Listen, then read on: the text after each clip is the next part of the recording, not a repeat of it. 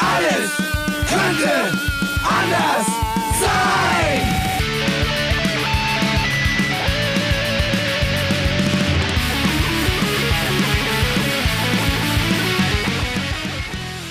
Die große Gala der niederen Instinkte mit Diana Ringelsieb. Yeah! Alles könnte anders sein. Den Konjunktiv können wir uns heute sparen, denn in dieser Folge ist tatsächlich alles anders. Und ich weiß, die meisten denken sich jetzt wahrscheinlich so, hä, wer ist die Frau?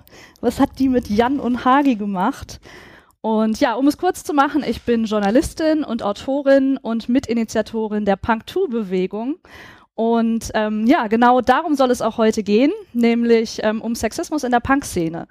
Und jetzt begrüße ich erstmal meine beiden Gäste, Jan und Hagi, und zwar in Hagis Wohnung. Hallo. Hey, hallo. Ja, hallo Diana, hallo Hadi. Wir müssen, wir müssen, Diana, du musst uns das nachsehen. Wir müssen eine Millisekunde kurz pathetisch werden, bevor du dann wieder das Heft in die Hand nimmst, weil die Tatsache, dass wir uns in Hagis Wohnung befinden, bedeutet ja, dass wir uns zum ersten Mal seit, wie lange bitte? Spätsommer. Letzten Spätsommer 2020 Ja.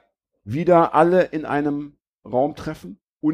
Dann müssen wir noch dazu sagen, wir sind in der Wohnung, in der wir die allererste Podcast-Folge aufgenommen haben, weil du ja zwischendurch zweimal umgezogen und jetzt zurückgezogen bist. Ach so. Und das alles. Und dann haben wir noch Diana hier, die irgendwie heute die Sendung gekapert hat. Und das alles ist so viel, ja, dass, äh, Ein wir- Wechselbad der Gefühle. Ja. absolut, dass wir ey. wahrscheinlich, denke ich, zwischendurch entweder weinen, schreien oder in eine Schockstarre verfallen. Schockstarre, ja, Bitte ja. Nehmt es uns nicht übel. Ich möchte erstmal kurz noch ein Bier aufmachen, damit wir einmal anstoßen können. Ich So, muss auch eins ey, aufmachen und ich mache Prost. direkt ein äh, Stauderbier-Bierchen auf, so wie es hier draufsteht. Das wurde uns von unserer hervorragenden Gastgeberin Jetzt mach hin. mitgebracht. Ja. So, wow. Ist Sehr das schön, gut. dass die Gastgeberin uns was mitgebracht Oh, das ist hat. aber sehr auch geil, zitronig. Ja. So, also Prost auf einen historischen Prost. Moment. Prost. Ja. Prost. Ne? Tschüss Corona. Was sagst du zum Essener Bierchen? Das ist total lecker. Ich hatte ein bisschen Angst, dass es so ein Craft-Bier äh, äh, Punika-Geschmack hat, ohne Kohlensäure. Aber es ist total lecker. Es ist wie Ja, ein, es- äh, ein starkes Radler. Es ist was Außergewöhnliches. Ich wusste ja, dass ihr sehr gerne über verschiedene Biervariationen in diesem Podcast diskutiert. Das stimmt, Und aber da wir hab trinken ich- nur Holz. Ja, aber jetzt nicht so, nicht so, nicht so streng, einfach weil wir immer das Holzen kaufen. Aber, aber wir trinken eigentlich jedes Bier. Ja, das Außer stimmt. Astra. Darf ich kurz fragen, wie viele Umdrehungen das Stauder hat? Das würde mich interessieren. Ähm, äh, Stamm oder äh, äh, viereinhalb? das ist angenehm. Wie ist Das denn die Stammwürze? Steht das, das drauf? Nein. Hage jetzt hier bitte nicht so nerden. bitte nicht gleich am Anfang so nerden. Ja. Ich sehe nämlich schon nach den Zeiten, Ich bin heute der Nerd hier. Genau, Ja, der Nerd stimmt. ist Diana. So. Los Und, äh, geht's. und, und sie hat, äh, sie ist besser vorbereitet als Jan immer noch. Also hat noch mehr Zettel auf, auf dem Schoß. Wenn ich ja immer maximal mit so einem zerknitterten Spiegelartikel in der Hosentasche aufwarte, ähm, ist das, ja. Also ich bin sehr gespannt. Ja, dürfte auch sein. ja, ich würde sagen, erzählt doch mal, ähm, warum habt ihr mich nicht nur eingeladen, sondern mir gleich eine direkt eine Blanko-Folge zur freien Verfügung geschenkt. Da Ja. muss ich dich, falls du darauf antworten möchtest, darauf hinweisen, dass wir bestimmte Dinge hier aussparen wollen. Wir müssen das so ein bisschen Was wollen wir breiter anlegen. aussparen? Naja, äh, wir wollen zum Beispiel nicht unbedingt Namen anderer äh, Menschen erwähnen oder irgendwelche Fanzines erwähnen. Wir machen das so ein bisschen un unpersönlich, was das angeht. Ja, Wir waren in einem Podcast. Äh, wir waren, wir haben einen Podcast gehört mit dir, ähm, äh, wo wir das Gefühl hatten, dass das nicht ganz gerecht abgelaufen ist. So Ja, möchte ich es mal, ja, mal genau. ausdrücken. so kann man das sagen. Ähm, Ja. Dass du nicht deinen Punkt so klar machen konntest, wie du es gerne hättest gewollt, weil eine einzelne Person in diesem Podcast sehr dominant war. Hm, Halt, da möchte ich widersprechen. Ich fand, dass Diana schon all ihre Punkte ganz klar rübergebracht hat. Also, äh, aber dass trotzdem die die äh, Moderatorenseite bisschen unangenehm war. Das hat uns genervt und dann haben wir gedacht, wenn wir dich, wir wollten dich ja ohnehin mal einladen. Warum weiß ich gar nicht mehr. Tja, davon höre ich zum ersten Mal. Ähm, aber haben Ich dann auch. Gedacht, aber, haben dann gedacht, aber haben dann gedacht, wenn wir dich einladen, also jetzt nach dieser Sendung, die wir gehört hatten, dann müssen wir versuchen, diesen Fehler zu vermeiden. Da äh, wir auch zwei Männer sind, zwei Weiße, relativ alte Männer, ja, die dann auch noch Bier trinken, haben wir gedacht, nein, am Ende benimmt sich einer von uns auch noch daneben. Ja. Und um diesem äh, Dilemma aus dem Weg zu gehen, war gleich klar, äh, mal schön einfach äh, zuhören und erstmal die Fresse halten und dann machst du mal das so, wie du es dir vorstellst. So Erstmal die Fresse halten. ja. Einfach mal die Fresse halten. Ja. Ja, ich war auf jeden Fall tatsächlich sehr überrascht von diesem Angebot. Also ich meine, ihr hättet ja auch einfach sagen können, ey, jetzt laden wir dich mal ein und wir machen das halt anders. Ähm, Aber direkt zu sagen, so, ey, wir tun uns irgendwie schwer damit und jetzt haben wir uns überlegt, wir schenken dir diese Folge. Und ihr habt ja tatsächlich gesagt, ich darf damit machen, was ich will. Stimmt, ihr schenkt mir die Reichweite und ihr würdet sogar beide komplett die Fresse halten und einfach nur anwesend Ja, sein. das. Ähm, und das hat mich echt überrascht, denn ähm, ich glaube, was vielen Leuten oft nicht so klar ist, ist, dass ähm, ja, dass es ja schon so ein Missverhältnis häufig in solchen Gesprächssituationen dann gibt. Und also auch für mich ist das häufig sehr, sehr anstrengend, denn als Gast hat man natürlich nicht den Heimvorteil und man weiß nicht, welche Fragen auf einen zukommen. Und wenn die Gastgeber dann auch noch Männer sind, ähm, dann ist das dünne Eis äh, häufig ähm, sehr schnell gegeben. Und die kommen dann in so eine Art Verteidigungshaltung und bringen mich wiederum ganz schnell in eine Rechtfertigungssituation. Und dann kann ich schon wieder gar nichts mehr zu meinem eigenen eigentlichen Punkten sagen oder loswerden. Und ja, deswegen habe ich mich sehr darüber gefreut und möchte mich jetzt zu Beginn erstmal nochmal bedanken, denn ich weiß, dass das ganz vielen Menschen schwerfällt, erstmal die Kontrolle abzugeben. Das ist ja wirklich so ein Punkt. Man kann es jetzt nicht sehen, aber Naja, ich habe auf Fred gezeigt. Naja, gut. Ich gebe zu, das ist in der Tat ein sehr großer Punkt, der mich mein ganzes Leben schon beschäftigt. Aber Angst und Kontrolle haben ja viel miteinander zu tun. Ja. Ne? Ja. Also ist es auch für mich eine, eine Übung. Ja? Meine Therapeutin würde sagen, Herr Off, haben Sie gut gemacht. ja? Gehen Sie nach vorne, weiter so. Ja? Ne? Äh, und seid, seid ihr jetzt nervös? Äh, ich bin äh, nervös, bin ich nicht. Ich bin ähm, vorfreudig tatsächlich. Sehr ich bin cool. gespannt. Aber es ist auch wieder so eine, so eine Situation, ach, man darf mal wieder über sich selbst reden, man redet ja gerne über sich selber und so weiter. Ja, also Also ich bin schon nervös. Ja. Ich bin aber, ich bin aber grundsätzlich nervös, wenn wir, also wenn wir, wenn wir Gäste haben, dann bin ich schon nervös, weil du halt auch da nicht weißt. Ne? ja, du fühlst dich aber auch mal wahnsinnig verantwortlich. Vielleicht schweigt der Gast ja. oder vielleicht stellt es ihm doofe Fragen und er fühlt sich unwohl und so. Und heute bin ich natürlich auch nervös, weil ähm, ich natürlich ähm, später nicht sagen möchte, oh Gott, habe ich da dumme Antworten gegeben. Das ist ja immer das Problem bei jeder, bei jedem Ja. Interview, dass du bitte keine. Und dieses Thema äh, ist vielleicht noch etwas äh, spannender als so, eine, so ein Gespräch, wie läuft deine, wie ist, wie war's mit deiner Autorenkarriere? Ja, das stimmt. Ja, also ich meine, klar, ich glaube, das äh, kennt jeder, dass man manchmal nicht schlagfertig genug ist, zum Ja. Beispiel, ne? Und sich dann hinterher ärgert und sich dann denkt, oh Mann, ey, ich hätte so gute Beispiele gehabt und ich habe irgendwie so einen Stuss von mir gegeben. Aber ja, schauen wir mal, wo die Reise hingeht. Ähm, also ich habe mir das alles jetzt so gedacht. Ich möchte auf jeden Fall über die sexistischen Strukturen in unserem subkulturellen Umfeld mit euch sprechen und ich finde, dass Selbstreflexion eines der wichtigsten Instrumente ist, um eben langfristig Dinge zu verändern. Und deshalb werde ich euch einige Male Dinge, also einige Male bitten, euer Handeln und euer Denken vielleicht mal selbst zu reflektieren. Okay. Und ähm, ich bin mir ziemlich sicher, dass wir auf die Art und Weise den Leuten da draußen vielleicht so ein paar Denkanstöße mitgeben können, weil das ja was ist, womit sich viele schwer tun. Und dann holen wir das so ein bisschen aus der Theorie raus. Das Und wir haben ja, und wir haben ja vor allen Dingen auch, ähm, du hast ja, du bist, hast ja die 80er und die 90er, mit, ich habe die früh 2000er, wir haben ja quasi ein Ja, wir- Wir Meinungsspektrum. können leider sehr viele Jahrzehnte. Ja, schauen wir mal, wo die Reise hingeht. ja, ähm, ansonsten, wenn ähm, irgendwelche Begrifflichkeiten auftauchen. Ich kenne das zum Beispiel von meinen Social-Media-Kanälen, dass häufig dann drunter geschrieben wird, hä, was ist denn jetzt Flinter, erklär doch mal. Ähm, also wenn irgendwas auftaucht, dann dürft ihr gerne nachfragen. Ähm, dann, können wir nämlich heute auch noch ich einem so einem-? Bildungsauftrag Ich habe nachkommen. extra nochmal nachgeguckt, weil ich mir das auch nie merken kann. Ich habe es auch jetzt schon wieder vergessen. Aber noch ist ja das Wort Flinter. Noch ist es nicht noch gefallen. ja nicht wir, Okay, wir, dann kommen, wir, wir kommen ja. drauf zurück. Wir machen, wollen ja immer Shownotes machen, aber das kriegen wir nie hin, äh, also um sowas zu erklären. Von daher, Das stimmt. ja. Okay, gut. Ja, also ich ähm, höre in letzter Zeit immer wieder von männlichen Szeneakteuren, die irgendwie keinen Bock haben, sich zu der ganzen Sexismusdebatte zu äußern und die sogar so weit gehen, dass sie Interviews verweigern oder Statements. Und äh, mich würde das ist mal sonst auch schon passiert. interessieren, woran das eurer Meinung nach liegt. Also ich glaube, äh, ich, äh, ähm, woran das liegt bei, bei so aus der älteren Generation, wenn man die so mitkriegt, die haben immer das Gefühl, man macht ihnen ihre heroisierte Jugend kaputt. Damit ko kommen die nicht um. Dass man sagt, das war eigentlich ziemlich kacke eigentlich früher so, ne, mit, wie ihr euch äh, gegeben habt. Und damit wollen wir irgendwie uns jetzt nicht.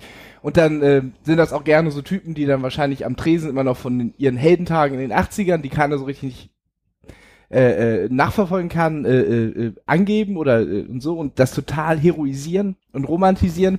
Und da passt das überhaupt nicht rein, äh, darüber zu reden, dass das überhaupt nicht gepasst hat. Und dann gehen sie in so eine, in so eine, ähm, äh, in so eine Vorwärtsverteidigung und sagen, ja, hier ist alles so Snowflake, Kacke, früher war alles viel härter und versuchen sich dann in ihrer Position noch zu, zu überstärken.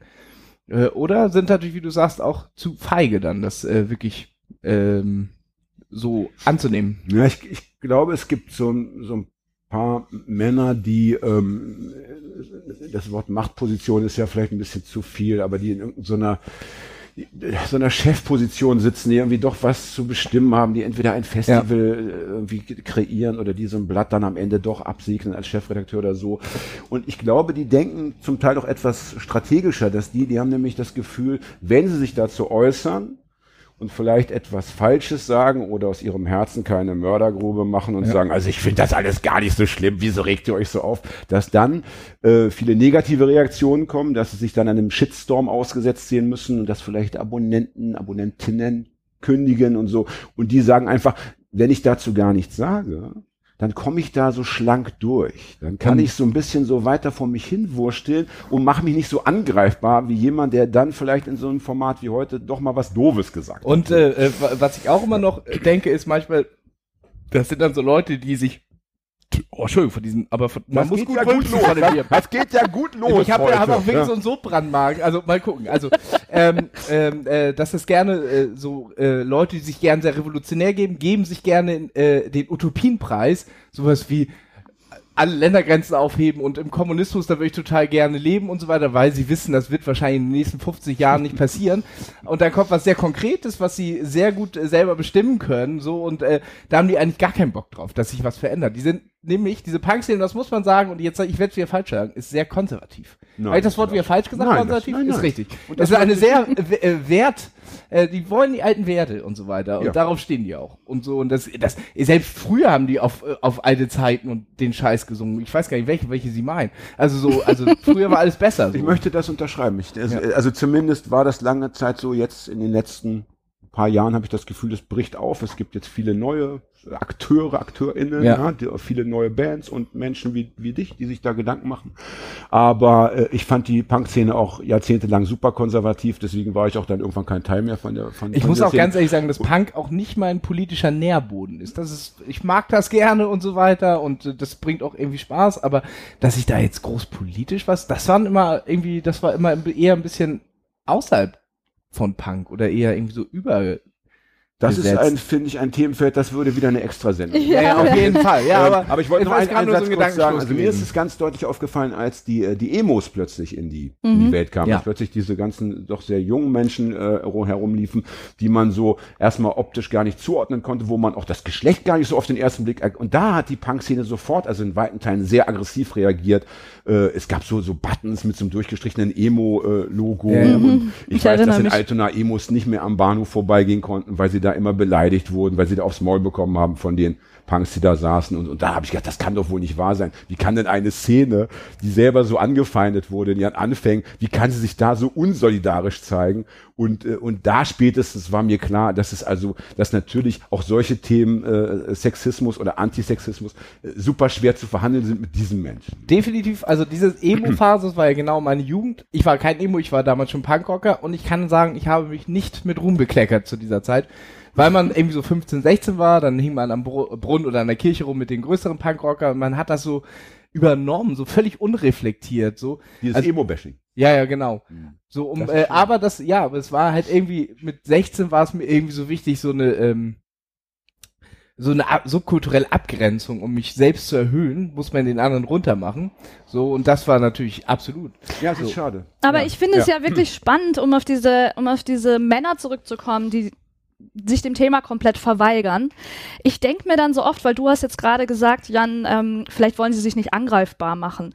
Und ich denke mir ganz oft, dadurch machen sie sich ja viel angreifbarer. Es wäre doch an vielen Stellen so einfach, so ein halbgares, so eine halbgare Zustimmung rauszuhauen äh, und damit einfach so zu sagen, so, ich habe mich zu dem Thema geäußert und jetzt, äh, jetzt ist doch gut, so, ne? Also ich werde mich dem Thema annehmen. Ich sehe das Problem. Aber sich dem komplett zu verweigern, also das ist ja auch eine Aussage. Ja, Ja, aber, da, aber, da, natürlich, aber da merkst du ja ran, ja. wie strukturell das Problem ist, weil die das nicht machen, weil sie Angst haben, nächsten Samstag in ihre Sta äh, Kneipe zu gehen und dann verarscht zu werden von ihren Freunden oder so. Oder was aber hier äh, irgendwie da irgendwas da äh, was aber weich oder was weiß ich was so. Äh, weil das ja auch einfach strukturell ist, wisst ihr, die haben ja wahrscheinlich Angst, ihren Ruf zu verlieren oder irgend sowas. Oder glaubst du, sie haben vielleicht ähm, zum ersten Mal das Gefühl, dass sie bei einem Thema nicht genug Background-Wissen haben und Ah, nicht richtig das Ja, kann das mitreden kann natürlich auch sein. Naja, und ja, das kann auch sein, dass der den Diskurs nicht mehr bestimmt, dass Ja, die ja. anderen den Diskurs bestimmen und sie maximal noch sagen, ja, okay, du hast recht und, und jetzt muss ich mich auch beschäftigen, oh Gott, muss mein, muss über mein Leben nachdenken, muss vielleicht was verändern, oh Gott, oh Gott. Ja, Was sagen Sie denn zu ist dem- immer, es wird von vielen Leuten ja als sehr äh, be- bedrückend Was sagen Sie denn zum Thema Sexismus? Äh, Ich kenne auch Frauen. Meine Mutter, ich habe eine Cousine. Genau so, ja. Also ich glaube manchmal Ja, es auch, schwach. also Ja.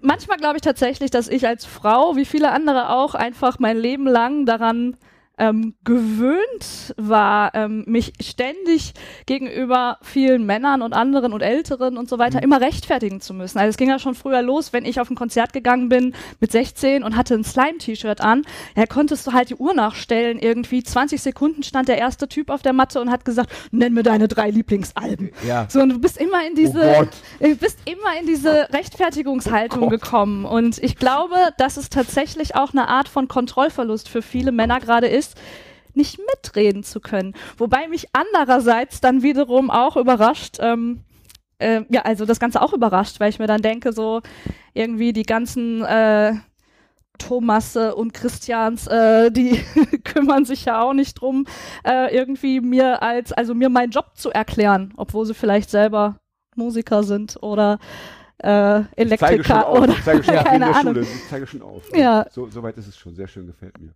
Ich wollte was sagen zum Thema Slime-T-Shirt, ja. Ich Ja. war äh, drei Jahre lang KISS-Fan mit elf Jahren, ohne dass ich einen Song gehört hatte.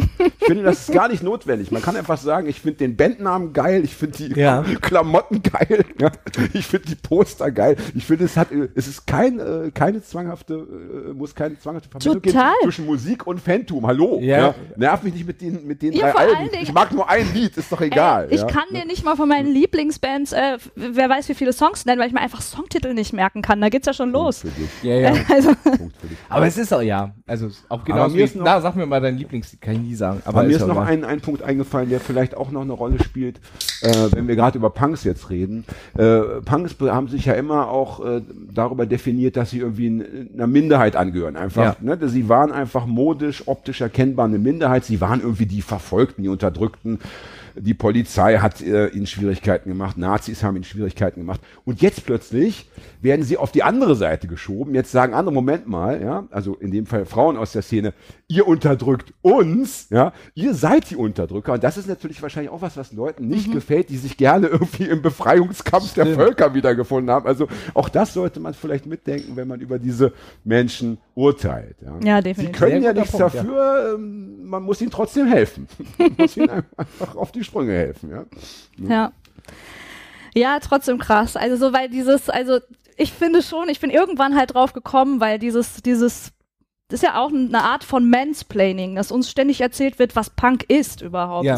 Ne? Also es gibt halt Leute irgendwie, und da sind wir ja auch immer bei diesem Begriff alte weiße Männer. Ein alter weißer Mann oder ein alter weißer Punk kann ja auch 20 sein. Das ist ja eine, ist ja eine Attitüde, das ist ja eine Haltung. Okay. Und das ist halt auch, ähm, ja, einfach der Fall, wenn jemand kommt und sagt so, äh, du hast ein Slam-T-Shirt an, was ist dein Lieblingssong? Also bei mir ist es damals tatsächlich so weit gegangen, dass ich, wenn ich auf Konzerten äh, Bandshirts getragen habe, habe ich vorher mir drei Songs rausgesucht, damit ich die sagen kann, wenn ich gefragt werde, weil mir das dass du so Arm oft schreibst passiert wie ist. in der Schule, damit Ja. du, wenn du vergisst, dass du so ablesen kannst.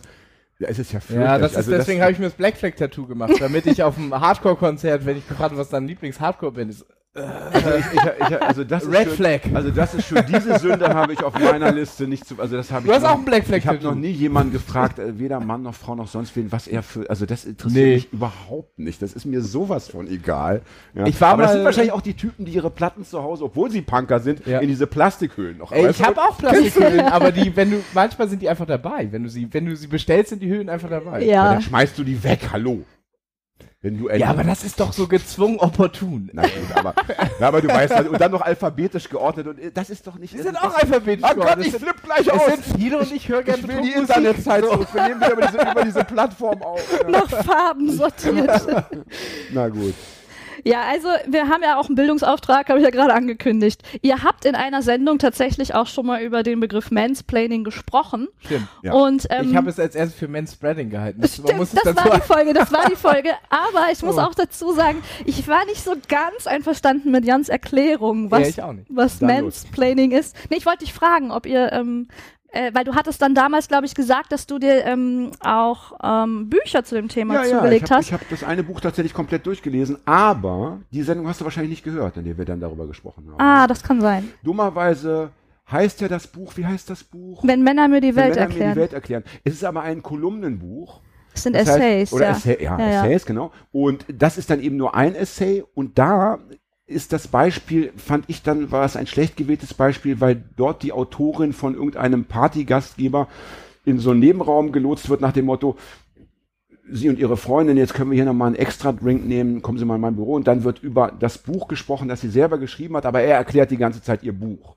Ohne zu wissen, dass sie es geschrieben genau, hat. aber es ist natürlich trotzdem absurd. Also jetzt würdest du mir jetzt Aber es ist doch, also. Nee, es ist nämlich überhaupt nicht absurd, Ja. denn genau diese Situation ist mir zum Beispiel, also ich kann dir nicht sagen, wie oft mir das schon passiert ist, Okay. aber ich kann dir ein ganz konkretes Beispiel nennen, aus der Punk-Szene tatsächlich so im weitesten Sinne. Und zwar habe ich, ähm, deswegen habe ich mich in diesem Beispiel, in diesem Buch sehr, sehr wiedergefunden. Ah, okay, okay. Ähm, und zwar ähm, war ich, ich habe vor Jahren, als ich angefangen habe zu schreiben, fürs Dynamite Magazine geschrieben. Das war so ein Rock'n'Roll und Psychobilly Magazin. Ich kenne es Ich tatsächlich noch aus der Auslage, ja. Ja. Ja, und ähm, das heißt, ich musste für die dann auch immer zu so Rockabilly-Festivals beziehungsweise Psychobilly-Festivals fahren und solche Eventberichte schreiben und solche Geschichten machen. Und da war ich an einem Abend, also ist ja eh immer so das Gleiche in diesem ganzen Musikjournalismus Gedöns, man, man hängt da rum und alle glauben so, boah, die hat den Sechser im Lotto, die muss keinen Eintritt zahlen, ist das geil. So, ja, und stehst halt nüchtern den ganzen Tag da und siehst zu, wie die Leute besoffener werden. So lustig ist das gar nicht. Jedenfalls, Headliner waren Metzin. Und ähm, ich stand dann abends ähm, irgendwann da und ich hatte auch echt Bock auf diese Show. Ich wollte mir das gerne angucken. Aber da ich jetzt beruflich ja da war, war ich jetzt auch alleine, also in dieser, in diesem Moment. Und es dauerte nicht lange, bis ich dann so ein Psychobilly Boy, die haben doch auch so Namen, ich weiß gar nicht mehr, wie man die genannt hat. Egal. Hat sich zu mir gesellt und Cat? fing dann an, mir ähm, ausgiebig äh, mich mit Informationen über diese Band zu belehren. Und ich war halt eh schon so ein bisschen genervt, weil ich wollte halt eigentlich die Show sehen und mir nicht anhören irgendwie, äh, weiß ich nicht, was Köfte 94 irgendwie auf irgendeinem anderen Festival Und mal gemacht hat. Die, Par äh, die, äh, Köfte 94, ist das eine Band? nee, Köfte, so heißt Köfte der ist der Sänger. Sänger. Der heißt Köfte? Die, also, sobald es über Metzing geht, geht es immer darum, dass die Tolle angeklebt ist. Das ist mir das äh, häufigste Gerücht Ich über weiß, Köfte. das ist jetzt off topic, aber warum heißt der denn Köfte? Das ist ja total witzig. Keine Es gibt ein Ahnung. Buch von mir, das heißt Köfte. Ehrlich? Ja, ja, ich hatte Aber mal wegen ich, Köftespieß? ich hatte mal eine Fleischvergiftung nach Köfte. Da, da ich noch lebe, Gott. kann ich das Buch jetzt nicht. Ist ja witzig, Entschuldigung. Ja. Naja, Ja, jedenfalls, äh, er äh, stand dann da und redete und redete und ich habe halt mehrfach ihm einfach, wie ich glaubte, durch Körpersprache zu verstehen gegeben, danke, ich habe gerade kein Interesse an einem Gespräch. Und ähm, irgendwann stellte sich raus, dass ich merkte, er erzählt mir gerade, das sind alles ist eine Zusammenfassung der Informationen, die er aus meinem letzten Metzin-Interview mir rezitiert. Ist das Denn da waren natürlich einige Dinge bei, also die eindeutig meinem Interview zuzuordnen waren. Und ähm, das ist im Endeffekt exakt die Situation gewesen, wie sie Rebecca Solnit damals auf dieser Schickimicki-Party in dem Buch ähm, passiert ist. Alles klar. Nämlich ein Mann Ja, Wahnsinn. hebt sich einfach in die Ja, Position, Wahnsinn. mit einer Selbstverständlichkeit davon auszugehen, dass er mehr über ein Thema weiß als du und dass er dich beeindrucken könnte. Und in Wahrheit geht er dir halt einfach nur auf den Geist und ähm, erzählt dir Dinge, die du, also die du ihm beigebracht hast. Ja, das ist wirklich Wahnsinn.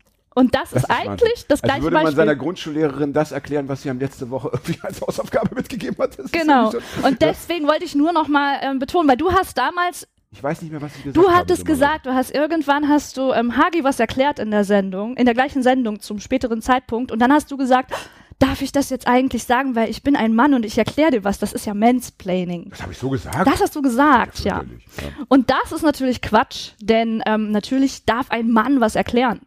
Aber nur, wenn ähm, er gerade der Experte ist und sein Wissen erwünscht ist. Genau. Genau. So habe ich es auch verstanden, ja. Ja. Und deswegen fand ich diese, ich, das Beispiel von der, wie heißt die, Rebecca Rebecca Solnit. Solnit? Und dein Beispiel natürlich schon gut, aber das geht ja trotzdem noch eine Stufe tiefer. Es geht ja nicht immer nur darum, dass dir Männer er- aus deinen Büchern oder deinen Interviews was erklären. Es geht ja auch darum, dass, dass. Männer dir was erklären, was du einfach grundsätzlich weißt. Genau. Und wo du auch jetzt nicht unbedingt Es- mit Informationen versorgt werden musst. Genau, wollte, total. Wollte ich den Begriff noch dann weiter gefasst haben wollen.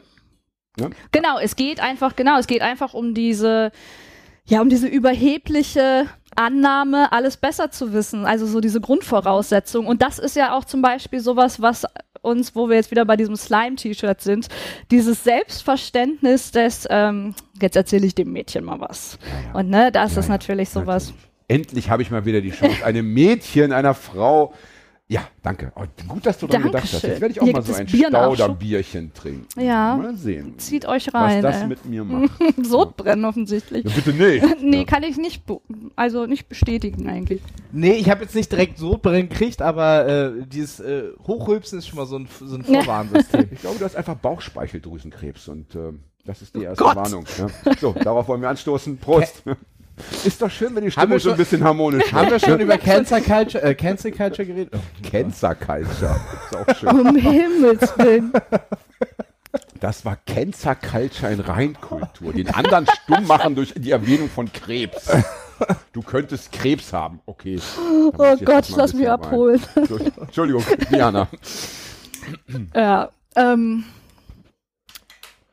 Ach so, apropos ähm, hier Erklärbär, wenn wir schon dabei sind, wollte ich euch fragen, Mansplaining hattet ihr schon, kennt ihr auch schon Heap-Eating und ähm, Mentorrupting? Du musst es tatsächlich Nein, geil. nochmal, äh, Bitte, bring, bring uns auf den Stand. Wie geil ist das Es denn? gibt, noch äh, nee, das sind auch so zwei andere Begriffe aus diesem, aus diesem Zusammenhang. Und zwar das Heap-Eating, also das setzt sich zusammen aus He, er und Repeat, also wiederholen. ja. Und das ist dieses Phänomen, das ist mir zum Beispiel schon super oft ähm, in beruflichem Kontext passiert, wenn ich in einer großen Meetingrunde sitze, ähm, dass ich einen Beitrag leiste und etwas sage und irgendwie interessiert es niemanden und fünf Minuten später haut mal ein Mann auf den Tisch, stellt sich hin, wiederholt Oh ja. alles in seinen Worten und dann kriegt er ähm, Applaus und im besten Fall eine Beförderung und man Ja. denkt sich so, what happens? Das kenne ich, das stimmt, Ja. das gibt es. Das ist krass, Ja, ja. das kenne ich auch. Das kennt man ja auch noch aus der Schule von früher. Ja, ich, kenn's, Ja. ich habe äh, nicht Ja, allzu ja, lange genau. her noch eine Ausbildung gemacht Wahnsinn. und da war es äh, äh, gang und gäbe. Schön, schön, aber schön, dass es ein Wort dafür gibt. Aber tatsächlich äh, ähm, äh, äh, von allen Geschlechtern. Aber es wurde gern, einer sagt was und dann wurde es einfach nochmal so achtmal ge- ähm, Ja. wiederholt. Und wenn er dann darauf angesprochen wurde, äh, sagt er, ich wollte es ja nur nochmal unterstreichen. Genau, genau. genau. Beziehungsweise nochmal mit besseren Worten, mit verständlicheren Worten. Ja. Hallo, das hat ja am Anfang gar keiner verstanden, dieses Kauderwelsch. Aber meistens werden sie ja leider nicht darauf hingewiesen, sondern Ja. kriegen dann wirklich den Schulterklopfer der Darf ich anderen eine, eine gehört. Zwischenfrage Ja, stellen? klar. Wa- Warum sind diese Begriffe alle englisch? Warum gibt es dafür noch keine äh, deutschen Worte? Das Boah, ich glaube, es gibt sogar ähm, einen Begriff für, also für Mansplaining. Ich glaube, dass der sogar in diesem Buch stand, aber ich habe ihn vergessen. Dann könnte ich ihn sein? gar nicht ja. wahrgenommen. Na gut, nochmal reingucken. Müssen Okay, wir nochmal, ja. aber ich weiß es auch nicht mehr. Ich habe ich hab tatsächlich auch noch überlegt die Tage. Ich weiß es nicht. Es gab ja, es gab ja noch einen zweiten, was war Ja, Mentorrupting, also Unterbrechung. Interrupting. ein Mann und Unterbrechen? Wie ein, wie ein Shampoo. ja. Das ist aber, äh, das ist aber so ein Problem von Jan und mir grundsätzlich, dass wir gerne Leute unterbrechen. Was schwer immer für einen Podcast ist, aber Das machen wir, glaube ich, auch. Ja, weil so, das, es kommen immer so viele Gedanken in den Kopf und manche müssen dann raus. Aber jetzt unterbrechen wir Ich finde ja eigentlich das Beste an solchen Begriffen ist, dass sie einen erstmal auf was aufmerksam machen. Also, und, also die helfen natürlich auch, sich selbst zu reflektieren, so irgendwie. Natürlich. Ja, und äh, ja, sie sind, äh, ich, ja, sie sind Was ist denn Mentorrupting? Ein Mann, der andere unterbricht. Ach so, ach so, ah, jetzt, oh Mann, das ist auch nicht schlecht. Cool, wir haben fünf Minuten darüber geredet und du hast mitgelacht. Ja, aber weil ich, weil ich ja, aber über was anderes, äh, weil ich der Erste bin, ich, ich bin doch in Englisch nicht so gut. Muss, äh, mir muss man englische Begriffe immer erklären. Sorry, ich, ich sorry. Weiß, weiß, ach Nein, so, es geht Mann um und Interrupting. Interrupt ist Unterbrechung, ah, jetzt genau. begreife ich erst, okay. Der Genau, aber ein Scherz auf meine Mentorrupting. Kosten nehme ich gerne mit. Ja, alles klar. Das tut mir leid. Aber das musst du nochmal, also das heißt, dass Männer einen Zwang, also zwanghaft immer, immer Frauen unterbrechen oder grundsätzlich andere Menschen unterbrechen? Das würde mich schon interessieren, wie das jetzt zu verstehen ist. Also in dem Zusammenhang, in dem Kontext ist es, denke ich, schon ähm, auf Geschlechter bezogen, dass Frauen öfter unterbrochen werden. Aber wie überall gibt es das natürlich auf beiden Seiten. Ne? Also ich neige auch dazu, andere zu unterbrechen.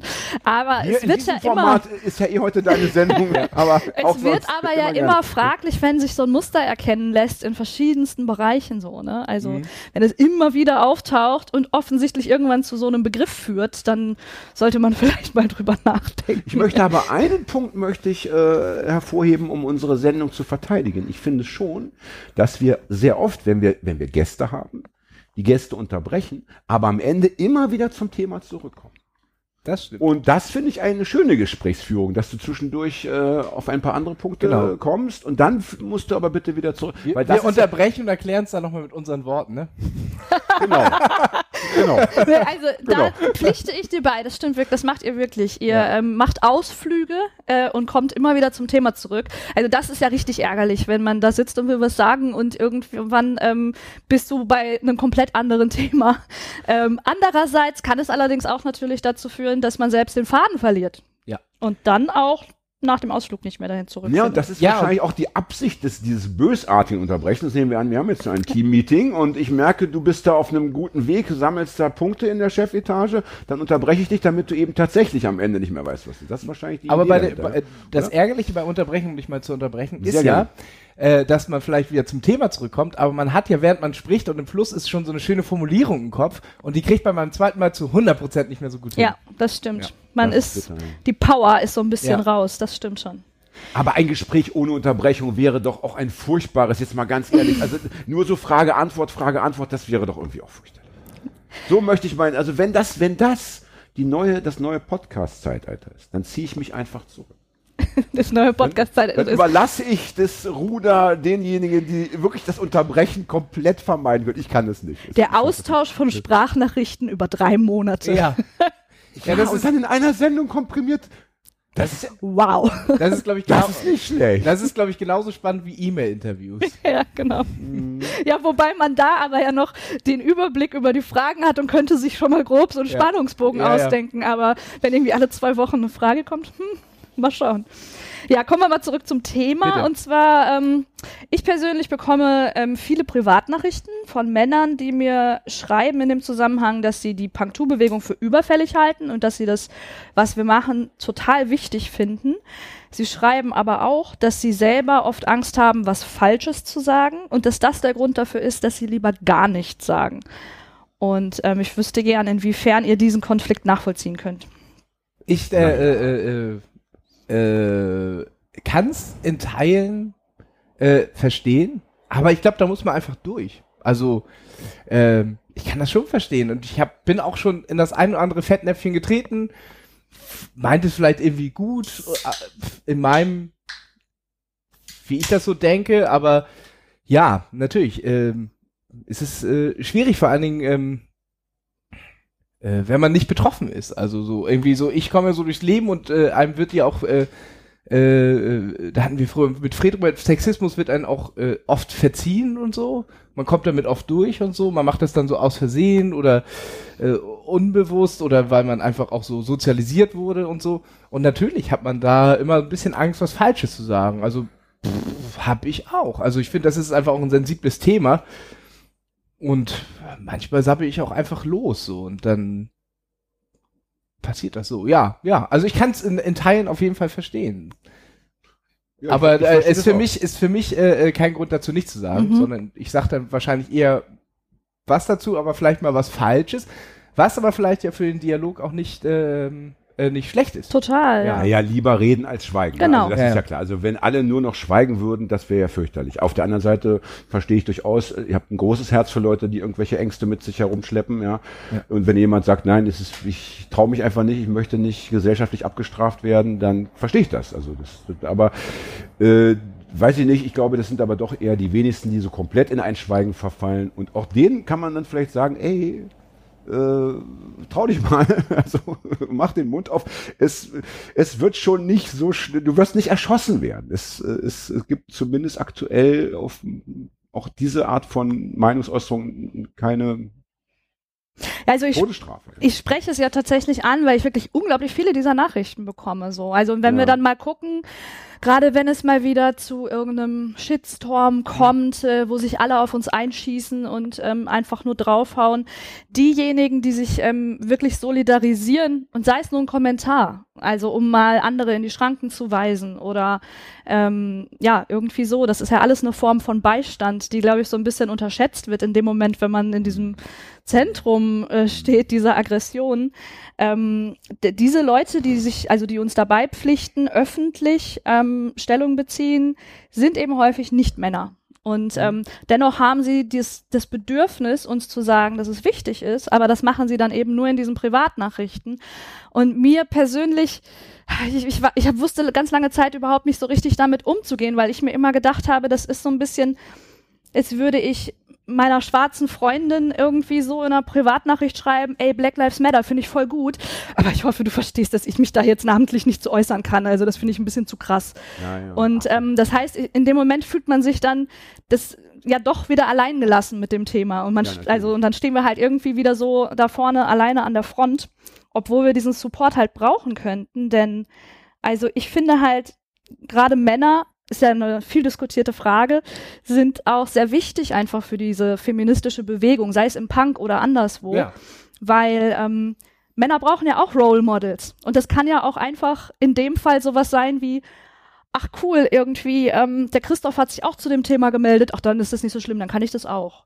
Und das ist ja oft so ein Schneeballsystem und ähm, ja, von daher wollte ich gerne mal betonen, dass es ähm, auch gar nicht so viel gibt, wovor man Angst haben muss. Denn, und deswegen finde ich es cool, was Hagi gerade gesagt hat, denn ähm, es geht ja gar nicht darum, fehlerfrei zu sein in dieser Diskussion. Und Fehler bringen ja dann auch häufig die, die, den Dialog ähm, weiter. Mhm. Ähm, aber Und gar nichts zu sagen, Fall. ja, aber gar nichts zu sagen ist halt Ja. echt kontraproduktiv. Ja, die Unbelehrbarkeit ist wahrscheinlich das Kontraproduktive, aber ja. Hm. Ja, ja, aber Schön, unbelehrbare das erste Ja, peinliche Schweigen ausgelöst. Nein, nein, nein, ich, habe, nachgedacht. Ich habe, nach, ich habe nachgedacht. Ich glaube, es gibt gar nicht so viele Unbelehrbare. Ich glaube, wenn man, nee. ähm, wenn man vielen Menschen die Angst nehmen könnte und wenn, sie- wenn sie nur verstehen würden, dass es tatsächlich für alle Menschen ein besseres Leben wäre, wenn das nur irgendwie mehr Eingang fände in die Köpfe, Ja. ja. dann wäre so vieles gar nicht mehr notwendig. Dann würden nämlich ganz viele auch Cis-Männer sagen, yes, ich Meinst- kann mich auch mal locker machen. Ich muss nicht immer der taffe, harte Bursche sein, der in der ersten Reihe steht und Ja. pogomäßig alle wegboxt und keine Ahnung. Ich muss nicht immer den Iro auf 60 Zentimeter Höhe bringen und so weiter. Ich kann auch einfach mal äh, ein lockerer, äh, zarter Junge sein, ja. Das ist doch im Endeffekt, also der- ich glaube sogar, dass am Ende der Gewinn wahrscheinlich auf Männerseite noch viel größer sein wird, weil diese ganzen äh, Dinge, die so, äh, die so nur in Männern stattfinden, ja, das, was, was, was sie dann gar nicht nach außen tragen dürfen, dieses ganze Verbissene und nie Schwäche zeigen, ja, das ist ja so anstrengend und das macht ja Menschen krank, ja. Und wenn du das einfach abstreifen kannst, dann bist du ein glücklicher Mensch geworden, ja.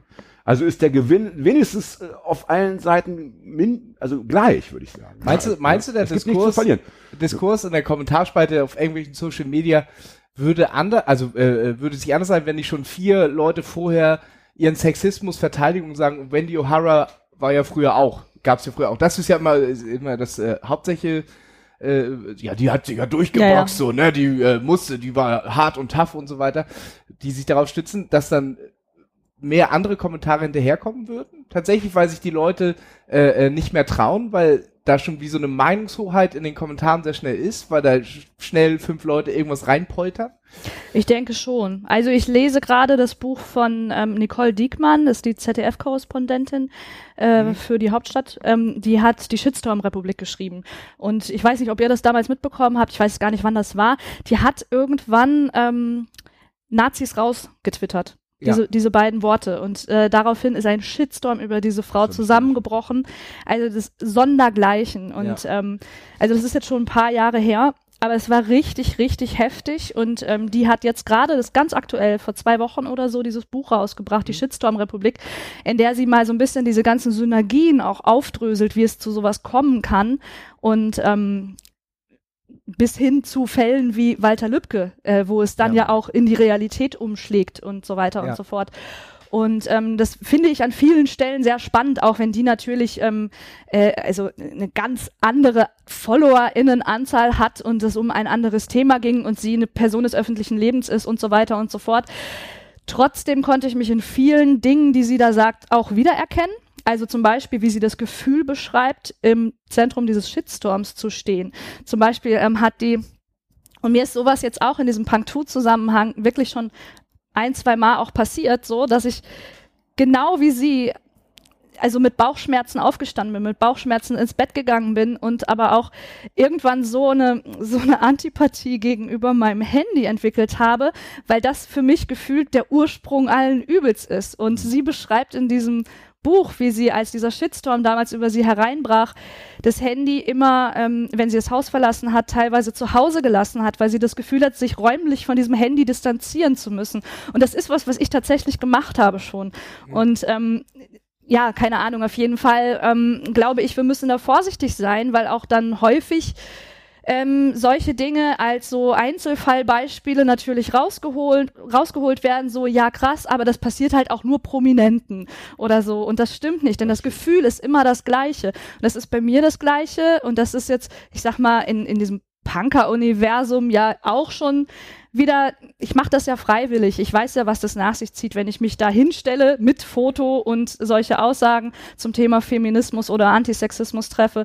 Gleichzeitig führt das bis hin zum Privatprofil, wenn jemand richtig krass Gegenwind Ja. bekommt. Auch da wird das Gefühl das gleiche sein. Und ähm, ja, ich, ich habe jetzt ehrlich gesagt den Faden Aber, äh, verloren. um spürst, du, die- aber spürst du genug Rückhalt dann, um irgendwie wieder äh, äh, Stärke zu spielen oder da irgendwie rauszukommen? Also dann auch Also ich, also es hat sich definitiv verändert schon. Also ich habe gelernt, ähm, das nicht mehr so krass an mich heranzulassen. Und ich kann mich als Privatperson inzwischen besser von dem distanzieren, was in so einem Fall dann auf den Social Media Kanälen passiert. Aber das klingt ja äh, also für mich ein bisschen mehr wie Abstumpfen fast schon so. Meine Ja. Frage war ja eher so, erfährst du in real oder Ach so. mehr Rückhalt, um das Gefühl zu haben, okay, das überwiegt gar nicht, das sind jetzt viele Ja. schon, aber äh, sehr laute Personen so, und aber ich habe einen Rückhalt irgendwie. Ja, ich muss sagen, dass ähm, also das Ganze ging ja zwischen den Jahren letztes Jahr los, als mein Artikel erschienen ist, ähm, Sexismus geh sterben. Und da brach das ja erstmal alles so herein. Der wurde tausendfach geteilt irgendwie. Das war richtig krass. Sowas also habe ich mit keinem Artikel vorher geschafft. Äh, und das ähm, war halt erstmal so ein bisschen überfordernd, wobei ich sagen muss, dass es in dem Fall, das Feedback war sehr positiv. Also da gab es ein, zwei Aussetzer, die mir so ein bisschen Bauchschmerzen dann, was ja auch lustig ist. Ich habe so viel positives Feedback erfahren. Ähm, aber die drei, die was Negatives geschrieben haben, über die habe ich nachgedacht. Ja, ja, das ist- ne? ja, also die wiegen sehr viel mehr so. Und ähm, ich habe ja dann damals diese, ähm, ich habe sehr, sehr, sehr viele private Nachrichten bekommen und habe dann wie aus so einer Kurzschlussreaktion eine Woche später oder so die Facebook-Gruppe Sexismus gesterben oder Punk 2, Sexismus gesterben, muss sterben, ähm, gegründet. Ja. Und ähm, hatte dann angefangen, verschiedene äh, Personen einzuladen, die das interessieren könnte, um die einfach zu connecten, weil ich bin da gar nicht mehr äh, in der Lage gewesen, ähm, allen so krass zu antworten, wie sie es verdient hätten. Deswegen dachte ich, vielleicht Ja. bringe ich die mal zusammen. Und diese Gruppe gibt es ja jetzt. Ähm, die hat relativ, die ist super schnell gewachsen.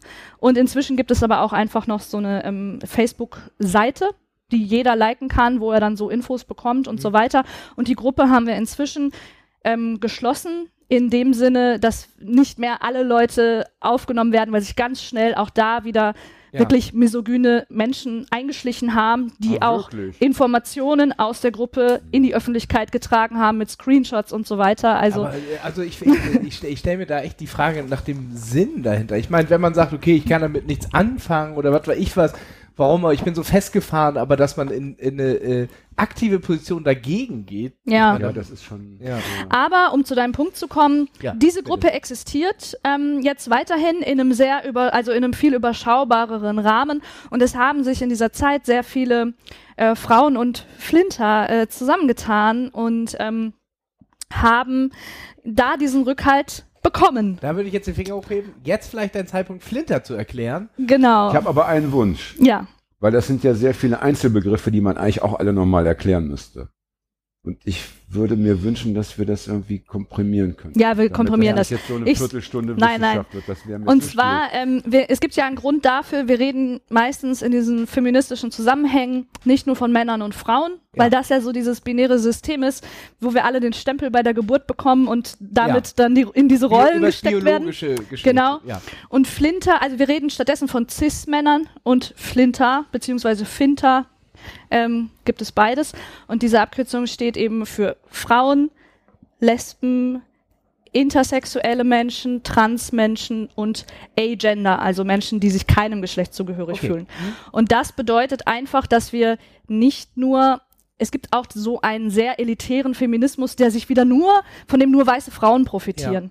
Und ähm, damit wollen wir eben auch sagen, Und das- dass es sich für alle, also es ist ein Feminismus, der ähm, alle Menschen, von dem alle Menschen profitieren, die ähm, unter dem Patriarchat leiden einfach. Genau. Und da, und da unterscheidet sich das von LGBTQ. Genau, weil LGBT, LGBTQ, ähm, da geht es ja um die sexuelle Orientierung. Ja. Und- ja, okay, okay, genau. jetzt habe ich es verstanden. Ja. Ja. Und bei okay. Finter ist es eben die Geschlechtsidentität. Ja, habe ich äh, absolut verstanden. Genau. Und Cis-Männer, also das ist ja auch was, so ein Begriff, an dem sich ganz viele Menschen äh, immer aufhängen. Oh, Cis, Cis, Cis, was soll das denn alles, bla bla. Hat natürlich einfach den Hintergrund, dass auch nicht ähm, jeder Mann ähm, äh, gleich viel Privilegien hat. Denn zum Beispiel ein Transmann hat die nicht. Und deswegen Aber sagen wir. ja nicht als Cis-Mann, ne? Nee, nee. Nee, aber genau Ja, deshalb ja. sagen wir Cis-Mann, damit der Transmann da nicht reinfällt. Ja. Ah, So. okay, verstehe. Hm, okay. So, kleiner Exkurs. Das fand ich war von der Länge her perfekt, wenn ich mal sagen darf. Das war nicht zu viel für die Leute da draußen. Nee, aber es sind halt genau diese Fragen, die auch will, immer ja im aufkommen. Internet, also bitte, da kann man wirklich mal schnell mal nachschlagen. Ja, aber das ist zum Beispiel so ein Punkt, den ich auch häufig nicht verstehe. Also wirklich unter, also, also wirklich beinahe unter jedem Post, wenn eins dieser Worte oder dieser Abkürzung fällt, schreibt irgendjemand drunter, was bedeutet das? Und ich denke mir, die Zeit, die du jetzt aufgewandt hast, was bedeutet das darunter zu schreiben, damit ich Zeit investiere, um es dir zu erklären? Ja. Hättest du doch einfach für Google nutzen können. Und, äh, So ich kann, äh, und ich kann mir auch vorstellen, dass es auch von, äh, von Seiten von äh, Cis-Männern kommt, äh, die das extra nicht äh, recherchieren, um äh, blöd fragen zu können und äh, das äh, so ein bisschen zu persiflieren, sag ich mal. Ja, es ist natürlich auch schon wieder so ein Machtding irgendwie. Ja, ja, ich genau. verfüge über deine Zeit, damit du mir das jetzt erklärst. So. Ja. Und man, also ich weiß, das will ich auch nicht allen unterstellen. Ich glaube, das, ne, das, deswegen ist das auch ein schmaler Grad. Denn viele ähm, wollen damit natürlich auch einfach zeigen, dass sie bereit sind, sich mit dem Thema auseinanderzusetzen. Aber sie vergessen manchmal dabei, dass ähm, wir, die aktiv zu diesem Thema online ähm, sichtbar und präsent sind, das halt zehnmal am Tag erklären. Ja. Und das sind meistens, äh, meistens ja auch noch die Leute, die unter jeden von diesen äh, Beiträgen, die täglich kommen, innerhalb von fünf Sekunden irgendeinen misogynen Scheiß da unterschreiben und dann behaupten, ja, ich habe keine Zeit, das zu googeln. Aber die sind ständig im Internet. Genau. Das weißt du, weil sie immer innerhalb von Sekunden da schon was runter posten. Erklärst du es denn noch? Nicht immer. Nee. Es kommt. Zu Recht. Ja, das kann ich Nee, es, es kommt drauf an, ähm, in welchem Kontext das passiert und manchmal auch, wer es fragt, aber ich habe nicht mehr immer die Muße. Ab jetzt verweist du nur noch auf diese Folge. Genau. Ah, wie clever. Du bist ein Fuchs, Hagi. Cross-Marketing. Nicht schlecht. ähm, kommen wir zum nächsten Punkt. Und zwar ähm, habt ihr euch mal, beziehungsweise könnt ihr euch an den Moment erinnern, in dem ihr euch das letzte Mal so richtig für einen Geschlechtsgenossen geschämt habt. Und das, ihr müsst jetzt keine Namen nennen, es kann auch ein Prominenter sein oder keine Ahnung. Wann habt ihr euch mal gedacht, oh Junge, muss oh, das, das sein? Kann ich, das kann ich äh, sagen. Und zwar war das, äh, ich habe in der äh, Kita gearbeitet und wir hatten Praktikanten da. Und äh, ich hatte eine Arbeitskollegin und die hat gesagt, oh, ich habe wieder so Rückenschmerzen. Und da hat er gesagt, ja, wir können doch jetzt nichts für deine dicken Titten. What? Oh, Alter, was? Das ist aber Ja. schon mal ein, das ist aber schon mal ein starkes Beispiel. Was war das? Und er war der. Praktikant? Er war ein Praktikant da, ja. Und dann? Gab es Gespräche natürlich, ja. Aber äh, es ist super unangenehm. Also es war, äh, es war wirklich, wir waren alle erstmal total geschockt. Also du hast das auch selber gehört oder ja, hast ich du es im stand daneben. Nachhinein? Aber ich war wie in Schockstarre. So war das auch noch, äh, also das war so. Ja, mit sowas ist echt nicht zu rechnen im Jahr Ja. 2001. Das habe ich, also Nee, das war, das war äh, ewig nicht gehört. 2009 oder so, Naja, aber ist ach ja so, egal. So. Ja, ja. Aber das ist so das prägnanteste, was Krass. ich jetzt noch so in Erinnerung habe, wo ich mich so in Grund und Boden ja, geschämt habe. so, so etwas vergisst wahrscheinlich auch niemand. Nee. Das hätte ich auch nicht vergessen. Ja. Wow, aber Ich, ich hab, ich, ja, krass.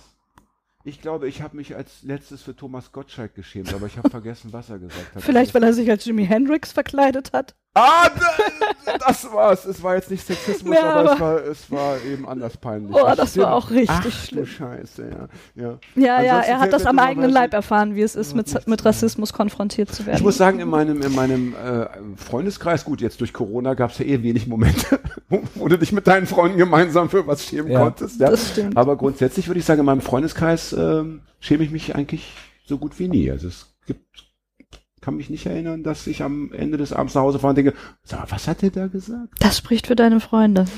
Ich habe ja nicht so viele Freunde, aber ja, offenbar schon ein paar reflektierte Burschen, Um jetzt von den Männern reden, ja. mal von den anderen ähm, zu euch zu kommen. Ähm, habt ihr es schon mal bereut, dass ihr in so eine Situation geraten seid und ähm, euch äh, ja nicht für die von Sexismus betroffene Person wie diese Kita-Erzieherin eingesetzt habt?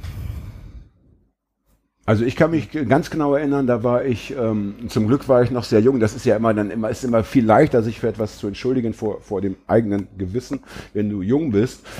Äh, da war ich vielleicht 13 und war mit einem Freund auf dem Fahrrad unterwegs zu einer Party und da reden wir schon von einer Art Übergriff. Da war nämlich, die Szene war folgende, eine Frau zu Fuß wurde von einem äh, Mann belästigt im Auto und es war erkennbar aus dem Geschrei, das dort stattfand, dass die sich kennen. Also entweder Ex-Freund noch Freund, so die Richtung.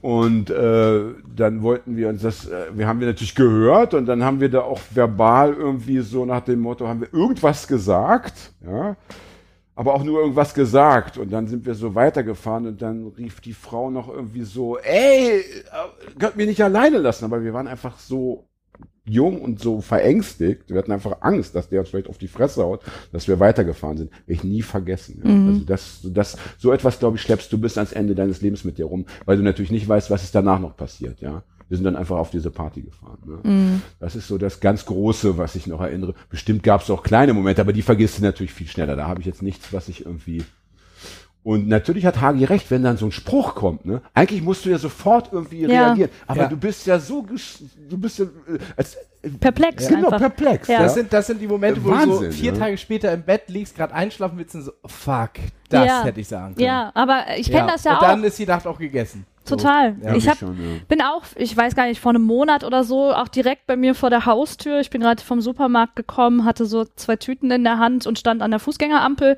und es sind so ähm, zwei Typen auf dem Fahrrad vorbeigefahren und haben dann eine junge Frau auf der anderen Straßenseite so im Vorbeifahren, ich weiß gar nicht mehr, was sie gesagt haben, aber es war einfach ekelhafte Belästigung, Ja. also auf einem ganz hohen Niveau. Ähm, aber also das dauerte jetzt noch, bis sie quasi zu mir kam. Also ich guckte so schräg rüber und ich war dennoch, ich war so perplex. Ich hab, also die sind dann vorbeigefahren und ich habe einfach den Rest des Tages mich damit befasst und überlegt so, Alter, warum hast du nichts gesagt? So, du bist im Internet die ganze Zeit mit diesem Thema irgendwie und konfrontierst alle Menschen und selber stehst du da und kriegst in der Situation den Mund nicht auf. Aber das ist es einfach. Man ist perplex. Also Aber ich glaube, hier, hier ist es ganz wichtig, ähm, natürlich, dass man sich erstmal ärgert und mit sich irgendwie ins Gewissen geht und dass man, äh, dass man da auch eine schlaflose Nacht hat, ist, glaube ich, ganz normal. Aber ich glaube, es ist ganz wichtig, auf lange Sicht, dass, dass du das abhakst und sagst, okay, da war ich feige, da war ich irgendwie, oder ne, vielleicht war der eine nicht feige, vielleicht war er irgendwie nur kurz äh, sonst wie Ja, in ja. der Lage. Aber dann musst du dir auch die Beispiele wieder äh, ähm, hernehmen, wo du anders reagiert hast. Und das ist doch das Wichtige zu sagen. Aber da habe ich nicht geschwiegen und da war ich nicht feige, ja. Und beim nächsten Mal vielleicht ähm, bin ich eben auch schneller und bin, also ich glaube, das ist wichtig, weil sonst äh, bleibst du da. Sonst, sonst bist du immer mit dir, sonst bist du immer unzufrieden mit dir und siehst dich auch immer als so eine schwache Person. Es ist, glaube ich, wichtig, auch zu, zu immer zu gucken, wo hast du denn reagiert? Und da gibt es zum Beispiel in meinem Leben schon auch Gegenbeispiele, wo ich dann einfach doch auch das Maul aufgemacht habe. Und auch witzigerweise immer mit Erfolg. Weil das ist nämlich oft der Fall, wenn sich Leute dann doch mal trauen, sind die anderen oft so äh, äh, perplex. Ja, weil Fällt dir so ein Beispiel jetzt ein? naja, mir fällt zum Beispiel ein, dass eine Freundin von, ich glaube, du warst dabei, Fred, dass eine Freundin von uns rassistisch beleidigt wurde auf einer Demo, ne, und ich da sofort äh, laut geworden bin und, und das habe eskalieren lassen. Ne, weißt du noch? Das war vor der Roten Flora, ja. Und da gibt's bestimmt noch zwei, drei Punkte, äh, Momente, wo das einfach so war. Also heute würde mir das wahrscheinlich nicht mehr so in der Also- Form passieren. Heute gibt's aber auch Handys netterweise. Damals konntest du nicht einfach die Bullen rufen. Du musstest erstmal eine Telefonzelle finden, musstest erstmal 20 Ja. Pfennig. äh, Ja, heute, ich finde das schon geil, dass du sagen kannst, ja, okay, ich habe jetzt Angst, aber ich habe immer ein Handy. Also wenn wir jetzt über die, von dieser Form, ne, in deinem Ja. Fall hätte das Handy jetzt nicht viel genutzt. Also. Also ich muss äh, tatsächlich bei dieser Aber Frage, schon, ja, wow, ich kriege die Gänsehaut. bei dieser diesem Frage sagen, äh, da muss ich tatsächlich ein bisschen selbstreflektiert sein, äh, dass ich da, wo wir am ehesten mich selber sogar äh, äh, dran nehmen könnte. Man ist mit Freunden unterwegs, man trinkt ein bisschen, man ist auch eine gemischte Gruppe, man sappelt und man macht Jokes und so weiter und fängt dann irgendwann in Klischees Jokes zu machen und dann macht man auch, keine Ahnung, man macht über Männer, man macht aber auch über Frauen und vielleicht auch ein bisschen mehr, was weiß ich was so, ne? Weil man einfach gerade so ein bisschen äh, äh, in Laune ist. Und nächsten Tag denkst du, oh, ey, was hast du da gesammelt? Und dann ist es mir aufgefallen, so ein Mechanismus, ähm, ähm, ja, so ein Mechanismus, äh, dass man sich dann so selbst so sagt, ja, aber die wissen ja, von wem es kommt. Ja, die können das ja schon Ja, einordnen, ja, ja. aber die wissen ja, von wem es kommt. Ich hab, ich hab da jetzt mal einen Witz gemacht, so irgendwas, hahaha, irgendwas, Frau, Herr, pff, irgendwie so, weißt du, weil du irgendwie so beschissen äh, Trash talkst. Und dann äh, denkst du nicht so, oh, und dann, aber dann kommst du sofort in diese Position sozusagen, ja, aber die wissen ja, von wem es kommt, dann ist es ja nicht so schlimm. Aber ich glaube, das ist ja gerade auch das, das, das Schlimme, dieser Mechanismus, weil das das ja so strukturell macht. Eigentlich müsste man sich entschuldigen und so, ne? Aber da sucht man sofort eine Entschuldigung für sich selbst und fühlt sich dann sogar irgendwie, weil es am nächsten Tag mit Kater äh, einem eh nicht so gut geht, fühlt man sich auch sehr wohl mit dieser Entschuldigung und so. Also da würde ich tatsächlich am ehesten sogar noch mich selbst äh, ins Boot ziehen. So. Ja, aber das ist ja auch so ein typisches, ich glaube, das kennen wir alle. Wir haben alle auch in, in gewissen Freundeskreisen oder WGs oder Ja, ja. hat man irgendwelche Insider-Witze, die absolut nicht cool sind, wenn man mal drüber Ja, ja. nachdenkt. Also vor allen Dingen jetzt noch vor ein paar Jahren. Mein Gott, da gab es auch ähm, Dinge oder Floskeln, die in bestimmten Umfeldern, die nicht öffentlich waren, für uns alle vollkommen okay waren, weil wir wussten ja, allein von so wem es kommt. So, Reichsparteitag war doch so ein ganz Ja, beliebter Äh, Spruch. ja, ja. Geht doch gar nicht. Nein, Geht ja. gar nicht, ja. Aber- Geht gar, würdest du, würdest du in, in Israel niemals irgendwo laut sagen. Never. Ja. Fanden aber alle immer so, ja genau. ja. Ja, Ja. das wäre mein Beispiel dazu. Ja, aber ich meine, das geht ja auch in diese Richtung damals bei Trump. Dann wurde es abgetan mit seinem äh, Ja, Grab him by the Locker Pussy. Locker Room Talk. So. Ja. Ja. aber da waren die Männer doch unter sich, da war das doch in Ordnung. Und nein, es ist auch nicht unter sich in Ordnung, weder in der WG oder im Freundeskreis oder in der Umkleidekabine beim Fußball, weil dadurch etablieren sich ja gewisse Denkmuster, die man ja dann verinnerlicht, ne? Oder Ja. auch weitergibt oder. Aber zumindest ist es dir ja aufgefallen. Also das ist ja schon mal auch ein Punkt, Ja. dass du wenigstens am nächsten Natürlich. Tag gedacht hast, äh, das war vielleicht nicht so richtig cool. Und äh, das ist ja schon mal ein Ja, Punkt. Ich aber meine, man geht- andere Leute gehen ins Bett, wachen auf und denken sich, oh, war mal ein schöner Man Abend. kommt halt irgendwie in so war, war wieder ein Witz und ich war der Witzigste.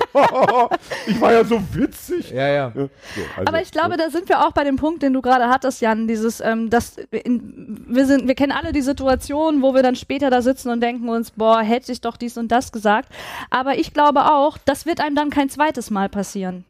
Denn man denkt dann so lange drüber nach und denkt sich, da kommt irgendwann zu dem Punkt, hätte ich doch bla bla bla gesagt. Und wenn du das nächste Mal in die Situation kommst, kannst du dich an bla bla bla erinnern und dann sagst du es wahrscheinlich. Stimmt. Das, Und ist so das- mein, das ist, würde ich aus meinem Leben so, kann ich das bestätigen. Ja. Ja. Was nicht heißt, dass du nicht gefeit davor bist. Das kann immer mal passieren. Es reicht ja, dass du einfach, du bist ja auch mal so und so in Form. Ich finde das auch wichtig, dass du dich, dass du, du bist ja nicht immer als Superheld unterwegs, ja. Ja. Ne, du bist mal in körperlich besserer und mal in schlechterer Verfassung, mal bist du ausgeschlafen, mal bist du geistig spritzig, mal nicht. Und so muss das bewertet werden. Aber ich finde ganz grundsätzlich, und das ist wahrscheinlich der entscheidende Punkt, dass die wenigsten Menschen, und da möchte ich mich auch dazu zählen, in den ruhigen Momenten mal drüber nachdenken, was sie vielleicht tun könnten, wenn. Und da gibt's ja sogar äh, Kurse und, und Seminare. Und das wäre eigentlich ganz gut, wenn das zum Beispiel Schulfach wäre. Ja. Wie wehren wir uns gegen Mobbing oder wie helfen wir anderen? Die, das wäre eigentlich eine schöne Sache. Ja. Dafür könnte man ja von mir aus den Musikunterricht dann streichen. oder Kunst. Oder ja, Physik. Ja, ich meine, es geht ja auch eh uns allen so. Also ganz oft ähm, denke, sitze ich auch da und es ploppt wieder gerade eine neue Diskussion auf oder ein neues Thema auf und ich denke mir so, boah, eigentlich müsste ich jetzt was dazu sagen. Ähm, und ähm, um diese Person zu supporten oder um das Thema sichtbar zu machen, aber ich bin auch nicht jeden Tag äh, in der Verfassung oder Stimmung, das zu tun, weil das ja auch immer Ja, sehr viel nach sich zieht Ja. irgendwie. Und ähm, überleg mir das dann halt dreimal so, weil es ist halt auch immer ein schmaler Grad zwischen, ich sag mal, ähm, ein Thema sichtbar machen und sich in der eigenen Opferrolle präsentieren. Also Mhm. das ist ja auch was, was ganz oft gegen uns verwendet wird. Also das heißt, oh, jetzt wird wieder Opferbingo gespielt und bla bla bla. Ehrlich, das und Wort kannte ich ja auch noch gar nicht. ja, das kannte ich bis vor kurzem auch noch nicht, aber es taucht immer öfter auf. Ähm, Und dann haben die schon so diese Karten mit den Begriffen und wenn du dann einen von den Ah, Begriffen wahrscheinlich. oh, so wie man das von bitte, diesem ey. äh, Querfront-Bingo Oh, und so kennt. na bitte, Ja, ist mal das verstehen. schäbig. Mhm. Na gut. Ja, wieder was gelernt. ja. Ähm, Fühlst du dich denn selber in der Opferrolle mh, in dem Moment? Oder fühlst du dich eher empowered, wenn du was, wenn du was sagst? wenn ich was sage, fühle ich mich empowered auf jeden Fall. Also ich, wie gesagt, ich, also ich sag mal, das, was man auch sieht unter den, unter den Posts zum Beispiel in den Ja. Kommentarspalten, was an Feedback äh, öffentlich kommt, das ist halt echt die Spitze des Eisbergs. Also wenn ich was poste, ist der, der große Batzen an Ja. Feedback findet einfach hinter, also im, im Background statt. Finde ich eine finde ich eine total wichtige Message äh, an Leute, die sich vielleicht bis jetzt Das nicht habe ich aber getraut jetzt haben. nicht verstanden. Was bedeutet das? Das habe ich nicht verstanden. Also ich, also die, ich sag mal, das Feedback, was, i- was ich und auch viele andere zu unserer ähm, Arbeit und diesem ganzen Aktivismus bekommen, ähm, was ihr alle sehen könnt in den Kommentarspalten unter diesen betreffenden Posts, das sind halt die We also das sind vielleicht 20 Ach Prozent. so, du willst damit sagen, viele Leute lesen nur und, Und- denken sich irgendwas. Nee, und, ich will sagen, 80 Prozent des Feedbacks kriege ich als Privatnachricht. Ah, jetzt habe ich verstanden. Das bekommen viele einfach nicht mit und das ist irre, irre viel. Ja. Und ähm, also ich fühle, ich kann mich bisher sehr glücklich schätzen. Das Feedback, was ich auf meinen Kanälen bekomme, ist wirklich, ich sag mal, fast zu 95 Prozent positiv. Ähm, und die, das sind wenige Aussetzer, also die da rumhaten. Und gerade wenn das als Privatnachricht kommt, ich blockiere die inzwischen. Ich, also warum soll ich mir das antun? Also äh, Ich finde warum? das krass, weil ich habe ja auch eine Facebook-Seite und auch einen Instagram-Kanal, wie du weißt. Und ähm, ich bekomme super wenig private Nachrichten. Mhm. Obwohl ich ja auch sehr, pol sehr politisch mich da oft betätige. Also das ist ganz unterschiedlich zu dir. Also Krass. ich würde sagen, dass mein Feedback ja, also zu, zu 90 Prozent äh, dann in den Kommentaren stattfindet oder durch die Likes und das, also, wenn überhaupt, vielleicht sogar 95 Prozent. Und ganz selten mir Leute noch irgendwie etwas dazu schreiben. Aber es passt ja wieder zu dem, was wir gerade hatten, dass viele Männer schreiben, sie trauen sich öffentlich nicht, ne? Und das, also wie gesagt, das sind jetzt nicht, dass das Feedback dann größtenteils Ja, okay. von Männern käme, aber ich glaube, dass das Thema sehr sensibel ist. Okay. Und dass vielleicht auch gerade viele äh, Flinter, die sehen ja auch, was wir teilweise abbekommen ähm, und sind eingeschüchtert und möchten das nicht und deswegen äußern sie sich dann eher Ja, auf dem Kanal. Ja, verstehe. privat. Ja, ne? verstehe. Interessant. Ich bin sowieso mal gespannt, ehrlich gesagt. Also ähm, jetzt ist ja diese ganze Punk-2-Bewegung, sag ich mal, in Corona gestartet. Also in diesen Zeiten in der Pandemie, wo wir alle zu Hause saßen und so weiter. Und ähm, ich frage mich inzwischen immer öfter, ob zum Beispiel diese Bewegung erst also so weit kommen konnte, weil das für uns, die das initiiert haben, ja auch so eine Art Sicherheitsabstand ähm, gewährleistet hat. Und ich frage mich inzwischen, wie das wohl werden wird, wenn die Bars wieder aufhaben und ich irgendwann äh, wieder ganz normal am Tresen sitze, ob ich dann immer jeden Abend drei Leute an der Backe habe, die nach fünf, die nach fünf Bier glauben und jetzt erzähle ich dir mal meine Meinung dazu. Oh Gott, du, äh, ja, oh Gott. Aber, so Also ich finde das ja gut, was du sagst. Aber genau, genau. aber ein Punkt für Corona, ne? wenn es, wenn es denn, und ich glaube auch, dass das ist in der Tat, das ist Das war mir in dem Moment nicht Ja. bewusst, aber ich Ja. glaube tatsächlich, ähm, dass, das, dass, das, dass das da reingespielt Aber hat. man muss, man muss dem Punkrock den Handlungsbogen kneipen zu und keine Konzerte wegnehmen, damit, äh, damit man antisexistisch handeln kann. Tja. Das ist natürlich auch eine äh, Boykotterklärung ein Tja, bisschen. aber ist eine Aussage, ne? ja. ja. Ich würde die äh, auch unterschreiben. Ich denke, das, ist, Ja. das stimmt. Ja. Ähm, ja, ich würde jetzt mal ganz provokant fragen. Jetzt, heute geht ihr ja ganz offensiv mit dem eh ganzen auf Thema Klo. um. Du warst doch gerade, das kann nicht sein. Liegt euch das Thema wirklich persönlich am Herzen oder wollt ihr jetzt noch mal schnell auf den Feminismuszug aufspringen, um eure Schäfchen ins Trockene zu bringen? Nein, Äh, ganz klar nein. Wir haben ja, wir, es nee. gibt ja keine Schäfchen, die wir, die wir ins Trockene bringen könnten. Wir machen, ja- wir haben ja kein kommerzielles Format Ja. und ähm, wir machen das ja wirklich aus aus Freude an der Sache. Es war ja von vornherein, wir wollten un, ganz unbedingt, wir wollten, deswegen ist ja auch der Name so gewählt worden, wir wollten ganz unbedingt Einfluss nehmen auf das Weltgeschehen in unserem ganz klitzekleinen Rahmen. Wir wollten tatsächlich äh, darüber reden dürfen, wie alles sich verändern könnte. Und es ist ja tatsächlich, Und dass das wir ist ja nun mal ein Punkt. Also das, das, du, du kannst ja nicht sagen, wir machen eine Sendung, die heißt, alles könnte anders sein. Aber zu dem Thema, nö, also das, da fühlen wir uns jetzt nicht kompetent oder das wollen wir so. Das Darüber ja, hätte ich früher gelacht, aber ich halte das nicht für abwegig. Das ist, ähm, Naja, das ist natürlich die, die, die, Das äh, gibt- die, ähm, die, Entschuldigung, ich Nee. wollte nicht unterbrechen. Äh, die Frage, ja, wir arbeiten uns am Zeitgeist ab, deswegen müssen wir es jetzt auch behandeln. So. Das könnte ja auch deine Aussage äh, äh, beinhalten, aber das stimmt ja nicht. Also wir haben, wir haben, wir haben äh, äh, so nach der zweiten, dritten Folge gemerkt, Alter, sind ja nur Typen bei uns. Das ist ja irgendwie so. Und da, wir haben ab Anfang an immer nach äh, Frauen gefragt, wir hätten gern mehr Frauen in unserem Podcast und so weiter. Aber es lässt sich tatsächlich schwer finden. Also oh, aber unsere, Frauen, aber unsere Frauenquote ist nicht schlecht. aber die Männer, die Männerquote, wir machen das ja tatsächlich immer so ein bisschen, meldet euch bei uns und so weiter, ist gering tatsächlich.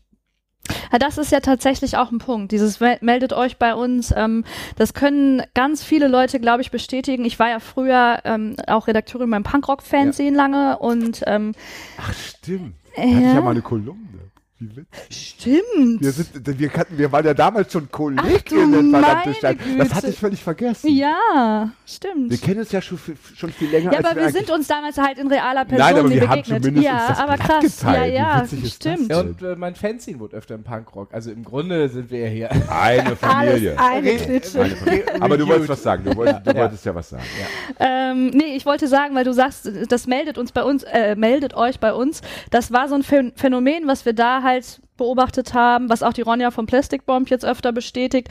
Frauen melden sich nicht so leicht von sich aus. Das ist ja auch das äh, auch so ein Phänomen bei dieser Quote in Bands Geschichte und so weiter, weil Männer mit einem ganz anderen Selbstverständnis sagen, geil, ich habe was zu sagen. Natürlich. Auf Das mich habt immer. ihr gewartet. Schon mit elf wusste ich Ja, schon, ja. was ich euch Ja. alles erzählen will. Und- Wobei bei uns, müssen wir sagen, meldet sich ohnehin keiner. Also von daher ist das Ja. egal. Ne? Aber grundsätzlich hast du natürlich recht. Ja, aber ich glaube, dass man da dem zum Beispiel, es wäre zu einfach gedacht zu sagen, es meldet sich halt keine. Also vielleicht muss man dann einfach proaktiv gezielt auf bestimmte Frauen öfter zugehen. Es Machen ist- wir ja. es ist- sie es, äh, ermutigen. es Das nee, machen wir. Ich will Das auch gar nicht auf eure, auf, auf eurer Quote rumhaken, denn die ist ja es tatsächlich äh, es sehr ist gut. wahrscheinlich auch ein bisschen das, was, äh, was ich am Anfang äh, des Interviews äh, schon gesagt habe, wo du gefragt hast, ob wir nervös sind. Ich sagte, nö, ich bin nicht nervös. Ich, man redet ja gern über sich selber.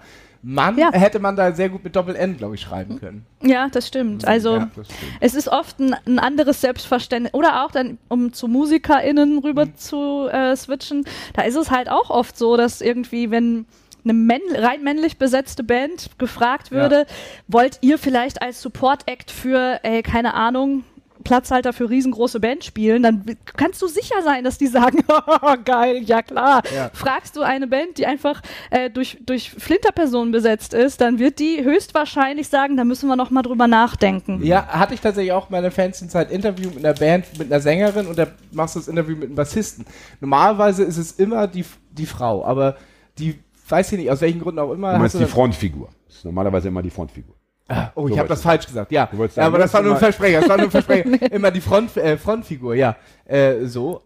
Aber da dann irgendwie auf einmal nicht. Dann redest du mit einem Gitarristen, mit einem Bassisten, Schlagzeuger oder äh, im Zweifelsfall sogar noch mit einem äh, äh, kein Mercher oder so, aber Aber ja, aber genau aus dem Grund finde ich den Punkt so wichtig, weil das ist ja eine sehr beliebte ähm, Ausrede, sage ich mal, auf allen Ebenen, bei verschiedensten, ähm, weiß ich nicht, ähm, Sparten, um die es da geht, um Fernsehschreiberinnen, um MusikerInnen und so weiter und so fort, dass dann ähm, die Instanz immer sagt, wenn sie aufgrund einer schlechten Quote kritisiert wird, es gab halt keine Frauen. Oder Ja. wir haben halt keine gefunden, es haben sich halt keine gemeldet, es ist waren halt, ist keine da. easy.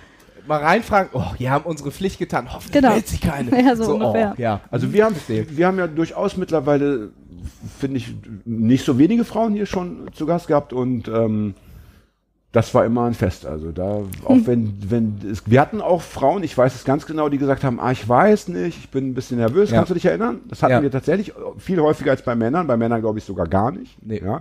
Ja, aber das Aber ist am ja. Ende, als wenn es dann losging, wir haben immer gesagt, äh, wir können ja auch die Sendung auch am Ende dann, wir müssen das ja nicht senden. Am Ende war es immer großartig. Ja, Also, genau. Aber das ist und ja es ist uns, und das möchte ich auch nochmal sagen, zu, um diese, diese Eingangsfrage nochmal noch mal abschließend zu beantworten.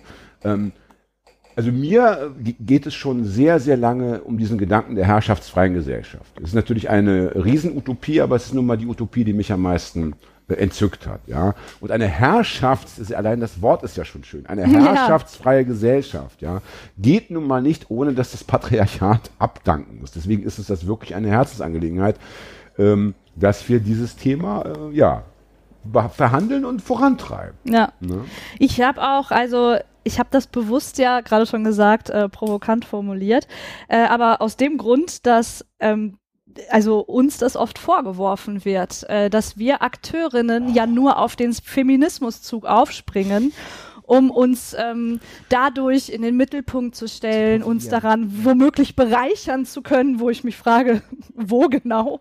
Durch den Verkauf von Stoffbeuteln. ja. Ich sehe schon, die Stoffbeutel-Milliardärin Oh. Diana Ringelsieg. Oh, da ja. fährt sie mit dem Benz vorbei. Wir wollen mal winken. all diese, Ja, äh, ja, also, oder? und das ist einfach sowas, also das, das ist natürlich auch, glaube ich, so eine reflexartige Handlung, das Ganze als Modetrend abzutun, als wären das irgendwie Schlaghosen Ja. oder Schulterpolster und man könnte das aussitzen und dann ist der. Trend vorbei, ne? Bondage-Hosen aussitzen. Nein.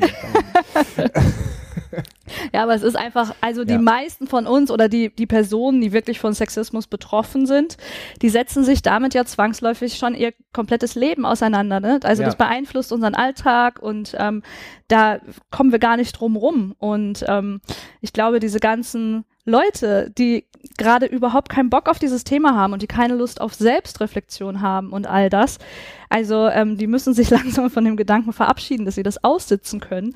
Denn all diese Dinge, die wir ähm, ja offenlegen und die wir erfahren und je- mit jedem Fakt, ähm, der einfach dieses unterdrückende System ähm, ja nochmal noch mal veranschaulicht. Das ist ja ein Wissen, das können wir ja nicht mehr ablegen. ja, ja. Ob der Trend vorbeigeht oder nicht. Das also, das, Das wird uns immer bewusst sein und das heißt, die Wut wird bleiben. ja. Ja. Übrigens, mir ist äh, vorhin aufgefallen, da hast du gesagt, du machst das ja freiwillig. Da ging es um deine Arbeit Ja. äh, in diesen Social. Da habe ich gedacht, das stimmt ja eigentlich gar nicht. Du machst das ja gar nicht wirklich freiwillig, sondern du machst es aus einer inneren Not heraus, oder, äh, weil diese Überzeugung so mächtig ist, dass du es einfach machen musst. Ja. Und das ist doch das, was linke Menschen grundsätzlich antreibt. Ich meine, wer lässt sich denn gern auf Demos verhauen? Oder verhaften oder äh, von Nazis mit Pfefferspray einnebeln. Das macht er doch nicht, weil er abend, also gibt vielleicht auch fünf Prozent, die irgendwie Ja. das aus Abenteuerlust machen, aber die meisten machen es doch deshalb, weil sie denken, diese Welt ist ein beschissener Ort. Total. Und ich halt's nicht aus. Ich flipp gleich aus. Ich kann diesen Erdogan nicht mehr sehen. Ich kann den Gottschalk nicht mehr sehen. Ich möchte das irgendwie ändern. Und da ist es schon schön, wenn du überhaupt Aber. Da hast ja? du echt einen guten Punkt, weil zum Beispiel auch, um nochmal zurückzukommen ähm, zu dieser Shitstorm-Republik und äh, worüber wir gerade gesprochen haben, das ist ja auch ein häufiges Argument, wenn jemandem Hass im Netz widerfährt, ähm, dass das erste Argument von Außenstehenden ist, ja, dann sag das doch nicht öffentlich. Ja, ja. Dann zieh dich, nimm dich doch ein bisschen zurück, denk doch mal bitte drüber nach, Ja, was du da sagst. Es ist ja auch so eine Täter-Opfer-Verklärung. Ja. Und nochmal so einen kleinen Stich zu setzen äh, äh, zu, zu, zu einem anderen Podcast. Ja, du gehst ja nur auf ein Kassiererkonzert, um dich später darüber aufzuregen. Jetzt startest du hier einen Shitstorm gegen, weiß doch, was da passiert. So, Ja. das ist doch also völliger Quatsch so. Ja. Also äh, dann geht ja diese, um äh, du, weil du irgendwie Missstände aufdeckst, wird dir dann vorgeworfen, einen Shitstorm zu starten. So, aber das ist, also es ist ja so, so haltlos. Ich glaube, es gibt auf diesem ganzen Planeten vielleicht fünf Leute, die einen Shitstorm feiern. Ich glaube, der ganze Rest leidet darunter. Bin ich fel- felsenfest von überzeugt. Das ist doch wirklich, ich kenne das nämlich auch in Ansätzen und was du vorhin gesagt hast, das ist wirklich ekelhaft. Mhm. Wirklich ekelhaft. Es ist ekelhaft und das Schlimme ist aber, dass ähm, deshalb meinte ich auch gerade, dass was sichtbar ist, ist die Spitze des Eisbergs. Und wenn es im Fall eines Shitstorms einfach die Scheiße ist, die sichtbar bleibt und das Gute nicht, dann fühlst du dich umso einsamer da oben äh, irgendwo, Ja. weil ähm, die anderen sehen ja nicht, wie viel Support du bekommst. So, das heißt, was da am Ende steht, schwarz auf weiß, ist der Hass und die Ja. Scheiße. Und das wird dann weiter reproduziert und die anderen sehen nur das und denken, ach, das ist die mehrheitliche Meinung. Das Ja, ist das das, was übrig bleibt. Ja, Und und, die Hater, Bildsprache- und die Hater haben irgendwie immer mehr Zeit, immer mehr Ja. Kraft. Die anderen denken Na, sich, es ja, ist ja ich, auch einfach. ich muss mich dazu nicht äußern. Ich Ja. habe es doch schon verstanden. Ich, hab- ich lese die Kommentare gar nicht. Warum denn? Ja. Aber jetzt lernen wir, wir müssen noch die Kommentare wieder lesen und Ja, äh, uns da äh, Um engagieren. in der ja. Bildsprache zu bleiben, man muss hier an der Spitze des Eisbergs ins eiskalte Wasser springen, um zu sehen, was wow, mal die ja. Orgel an, Fred. Ich sie aus. Den Augen. Ich habe schon Tränen in den Augen, aber es sind keine schönen Tränen. Ähm, ja, ich, ich schau mal hier in meine schlauen Notizen. ähm, ich finde es ja schön, dass das Gespräch sich ständig verselbstständigt. Ähm, Das finde ich auch schön. Ja, äh, du musst sagen, wenn es zu doll wird. hä? Ja, nein, nein, ja nein, nee, nee, also ne? wirklich, wirklich ernst gemeint. Finde ich wirklich gut. Okay, ähm, gut. Darf uns Ähm, Diana auch des Studios verweisen eigentlich? Na klar. Ja, schon. ne? Oh, scheiße. Da musst du aus deiner eigenen Wohnung raus. Tut mir leid, Hagi. Darf ich einen Schlafsack mitnehmen? Nein! Ab auf die stille Treppe. Das fände ich schön, auf die stille Treppe. Auf die stille da, Treppe, Da ja. würde ich den Hagi gern mal sehen, ohne Bier. Und ohne Eimer. ja, ich wollte gerade sagen, und ohne Klo. ja, Dann ähm, bin ich auch eingeschränkt. Ähm, ja, genau. Und zwar hatte ich mir noch als Beispiel notiert, ähm, dass ja, also wir Betroffene uns einfach auch unser ganzes Leben schon dem Ganzen nicht entziehen können. Da, mal, da sagen dann auch viele wieder so, ja, nee, Quatsch, das, das ist jetzt gerade was Aktuelles, was gerade aufkocht oder so. Ähm, und ich finde eigentlich immer ein ganz gutes Beispiel ist, ähm, ich habe zum Beispiel mein Leben lang immer gerne äh, so richtige trashige Filme geguckt. Damit meine ich jetzt nicht die super coolen Horror-Trash-Filme, sondern Ja. trashige romantische Komödien und äh, Thriller und Krimis und Actionfilme und keine Ahnung, so diesen Hollywood-Blockbuster-Kram, Ja, ja. ne? Und ich meine, ich habe mich immer, ich habe das immer für, für super reflektiert gehalten, zu sagen, ich gucke mir das an, aber ich sehe ja, das Frauenbild ist nicht das Beste, Zwinker, Zwinker. Ich sehe ja, dass das war jetzt auch nicht so korrekt und keine Ahnung. Und ähm, vor etwa so zehn Jahren, würde ich mal sagen, ich weiß das nicht mehr genau, im, aber es war so im Studium irgendwann, habe ich zum ersten Mal vom Bechtel-Test ähm, erfahren. Und der Bechtel-Test ist ähm, ja irgendwie ein ganz einfaches Instrument, um die Ungleichbehandlung von Frauen und ähm, anderen ähm, diskriminierten Gruppen sichtbar zu machen. Und der funktioniert einfach ganz einfach, nämlich, ähm, also das geht auf die Comic-Autorin Alison Bechtel zurück. Und die hat 1985 einen Comic gemacht, in der eine Protagonistin sagt, sie schaut sich nur noch Filme an, die folgende drei Kriterien erfüllen. Kriterium Nummer eins ist, es gibt mehr als zwei Frauen in dem Film. Nummer zwei, diese beiden Frauen sprechen miteinander. Und Nummer drei, sie reden über etwas anderes als über einen Mann. Und ähm, jetzt denkt man erstmal, das dürfte ja nicht so schwer sein zu erfüllen. Ja. Inzwischen wurden über 8000 Filme offiziell nach diesen drei Fragen getestet und über 40 Prozent sind durchgefallen. Und zu den durchgefallenen Filmen zählen dann halt echt so Blockbuster wie Lola Rent, Harry Potter, Fluch der Karibik, Herr der Ringe und tausend andere irgendwie. Und das ist einem nicht bewusst. Das sind sogar teilweise Filme, wo wir uns denken, ja, die sind aber schon cool. Ne? Also das ist schon in Ja, Ordnung. gerade Lola Rent habe ich so als extrem coolen Film in Erinnerung. Ja Gibt es noch eine andere Frau in diesem Film? Nein. Wohl Nein, nicht, also ja. man muss Aber, natürlich ja, ja, dazu sagen, man muss Ja. natürlich dazu sagen, diese, diese drei Fragen, ähm, die, die, die bewerten nicht die Qualität des Films. Denn wie du jetzt sagst, ne, Lo- Lola Rent kann natürlich ein cooler Film sein und es gibt nur eine Ich Frau. muss noch mal gucken. Ich habe ihn auch lange nicht gesehen, Ja, ehrlich muss Ich gesagt. habe ihn, glaube ich, noch nie. Mal sehen. Oder aber ähm, bei Herr der Ringe war, äh, nicht Herr der Ringe, bei Fluch der Karibik war auch mein erster Gedanke, Hab ich auch noch nie. ja, aber da gibt es, du hast noch nie Fluch der Karibik geguckt? Ich habe ihn gesehen. Ähm, aber da gibt es ja diese zwei, also Kira Knightley und Penelope Cruz, diese zwei starken Frauen und man denkt sich, der muss doch bestanden haben. Und dann kommt raus, es gibt nur zwei Szenen oder so, in denen die miteinander reden und dann reden die über Will und Jack, über die beiden Kerle. Fantastisch. Es ist echt krass. So, und was ich damit Wieder was gelernt. das war jetzt nur, ich wollte es als Beispiel nennen, dafür, dass man Wissen nicht rückgängig machen kann. Denn seit ich von diesem Test gehört habe, kann ich keinen einzigen Film mehr gucken, ohne mich einmal dabei zu erwischen, zu denken, krass, der hat den Test bestanden, oder zu denken, boah, der versagt auf ganzer Linie. Wirklich. Ja, ja, ja. Okay. Es ist richtig. Aber du guckst noch diese Blockbuster. Genau, Trotzdem, also- du guck- hast nicht völlig damit gebrochen. Nein, ich, Okay. ich, ich gucke. Du kannst Ich, ja nicht nur noch Arthouse gucken. Das ist dann ja auch irgendwie ein anstrengendes Leben, oder? Ja, Ja. Wir, wir, ich hatte mal eine Freundin, die hat gesagt, du musst auch mal das Banaldefizit wieder ein bisschen äh, ja, so äh, auflösen. Das ist auch ganz wichtig, dass man sich, dem- aber ist schon trotzdem auch interessant. Äh, du kannst es ja gucken, ohne drüber, drüber nachzudenken oder eben gucken mit dem Bechteltest. ich ja? muss sagen, ich ne? differenziere. Also es gibt schon inzwischen Filme, also die ich, also wo ich einfach so krass sehe, but, also das geht gar nicht und ich breche ab, weil ich es mir nicht mehr Okay. geben kann einfach. Und dann gibt es natürlich welche, wo man sich denkt, na gut, das ist jetzt auch nicht so geil, aber die Unterhaltung siegt. ja. Interessant, habe ich noch nie, noch nie davon gehört, von dem Bechtel. Und das sind äh, äh, tendenziell eher Filme, die du schon lieben gelernt hast vor diesem Test? Dass du die noch weiter gucken kannst oder auch noch mit aktuellen Filmen? Boah, spannende Frage. Hm. Boah, habe ich echt noch nicht so Hardy richtig mal drüber. eine Frage stellt, wo der, in dem Fall, wo die Gastgeberin schweigt. Nee, Also ich, das war ich ja. Passiert. Nee, ich Ja. find's, ich find's wirklich total spannend. Also ich muss sagen, dass ich glaube ich schon rausgefunden habe, dass viele der Filme, die ich grundsätzlich gut fand, bevor ich den Test kannte, dass die dann den vielleicht nicht hundertprozentig bestehen, aber Ja. dass sie zumindest vielleicht eine der drei Fragen bestehen Ja. oder so, weißt du? Also Mhm. Ähm, aber also ist jetzt noch nicht vorgekommen, dass ich mir denke, boah, das war mal mein Lieblingsfilm, der versagt ja auf ganzer Linie, also so weit würde ich jetzt nicht gehen. Nee. Aber ja, ich fand es auf jeden Fall also wirklich spannend und weil das einfach so, so ein einfaches Instrument ist und wenn man sich dann mal wirklich, also das wird ja genreübergreifend, kannst du das anwenden und das ist Ich verrückt. werd, äh, anders Ich glaube, ich werde auch in Zukunft, ich glaube, ich bin Ich glaube jetzt immer, auch- ich glaube immer, wenn ich, wenn ich Filme gucke, wird mir jetzt immer so diese Melodie, die drei Fragezeichen, Justus Jonas Ja, in meinem das, Kopf.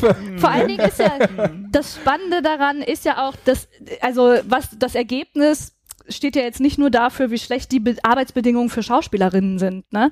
Ja. Denn das ist ja, es geht ja um die Repräsentation und ähm, von, Wirklichkeit. von, Ja, und da- von Wirklichkeiten. Und da, genau. haben wir, ja- da ist ja noch nicht mal drin, welchen Film hat äh, Weinstein oder wie er heißt, Genau, äh, ja. äh, äh, äh, äh, da produziert. Genau, und also, und dieser Test, wie gesagt, der, also der Comic stammt von f- 85, glaube ich. Inzwischen ist der halt äh, weiterentwickelt worden und der funktioniert halt auch mit People of Color, mit äh, queeren Menschen, mit Menschen mit Behinderung. Das kannst du ja für alle Gruppen einsetzen und mal gucken, wie die dann einfach abschneiden. Und Das ist aber krass, weil 85, das war ja genau die Zeit, wo Humor und Slapstick nur über Sexismus äh, und äh, äh, äh, Behindertenfeindlichkeit und so weiter funktioniert hat, im Ja. Grunde so. Ja. ähm, so, ich meine, ich liebe nackte Kanone, aber ich glaube, unter den drei Gesichtspunkten kann man den Film nicht mehr gucken. Ja, also, eh, also wie gesagt, ich finde auch da, ne, das ist natürlich jetzt nicht so ein, so ein Totalkriterium und das dürfen wir nicht mehr, aber es ist halt total krass, sich vor Augen zu führen, wie das funktioniert, einfach alles. Also und vor allen Dingen auch, ähm, das funktioniert ja von Kinderfilmen an bis heute im Jahr 2021. Also Ja. so jetzt mal als Beispiel ähm, TKKG. TKKG Ey, kannst du Also, komplett ja, ich weiß, vergessen. geht aber sowieso gar nicht, aber, aber im Endeffekt, ja, im. Endeffekt hatte man ja eh die Wahl zwischen drei Fragezeichen und TKKG. Ja. Ja, was habe ich gemacht? Ich habe mich für TKKG entschieden, weil die hatten halt wenigstens ein Mädchen. Und was war? Sobald es spannend wurde, musste dieses Mädchen nach Hause gehen, weil es zu gefährlich wurde. weil Tim das so fand, Oder sie wurde entführt, weil sie zu dumm war und musste Genau. gerettet werden. der eine ist übergewichtig, das ist eh die Witzfigur. ja, das so. ist das Allerkrasseste. Also, wow. Und, äh, und diese Witzfigur, da in diesem drin, ist auch noch die allerrassistische von allen. Die ja wirklich, sobald irgendwas, äh, sind's immer die, Ja, ja, ja, ich äh, weiß. äh, Die, die Italiener sind immer mit der Mafia. Italiener, äh, äh, Das- Sinti Roma ist Ja, immer ja. drin und Punks sind auch immer drin. Ja, ja, ja, Ja, ja. genau. Es, ich glaube sogar gelesen äh, zu haben, dass es äh, in einem Buch oder in einem Hörspiel, das weiß ich nicht mehr, äh, die Aussage gab, dass die, ähm, man soll sich von Obdachlosen fernhalten, weil die Krankheiten verbreiten. Das ist die krasseste Folge von allen. Da muss ich kurz einen kleinen Exkurs, aber der geht nur eine Minute. Tim und Klößchen überlegen sich äh, äh, zu gucken, wie es ist, obdachlos zu sein, gehen unter ein, äh, äh, ein äh, Obdachlosentreffpunkt unter einer Brücke, verprügeln den Obdachlosen, um da zu schlafen. Was? Ja, das ist die Folge. Habe ich mal mit Linus Volkmann in irgendeiner Kommentarspalte diskutiert. das Oh Thema. Mann. Er Äh. konnte mir sogar sagen, welche Folge das ist. Äh, ja. Ja, ich glaube, Linus ist äh, großer TKKG-Freak, Ja, ja. aber er sieht es inzwischen auch Ja. äh, mit einem gewissen Abstand Ja. etwas alles anders. Allein, dass in diesen äh, Formaten auch immer so ein Dicker dabei sein muss. Das ist doch bei den drei Fragezeichen auch so. Der ist irgendwie, der, der wird immer so als, als, als Dicker beschrieben, der isst immer Kirschkuchen, der passt dann nicht durch den Tunnel.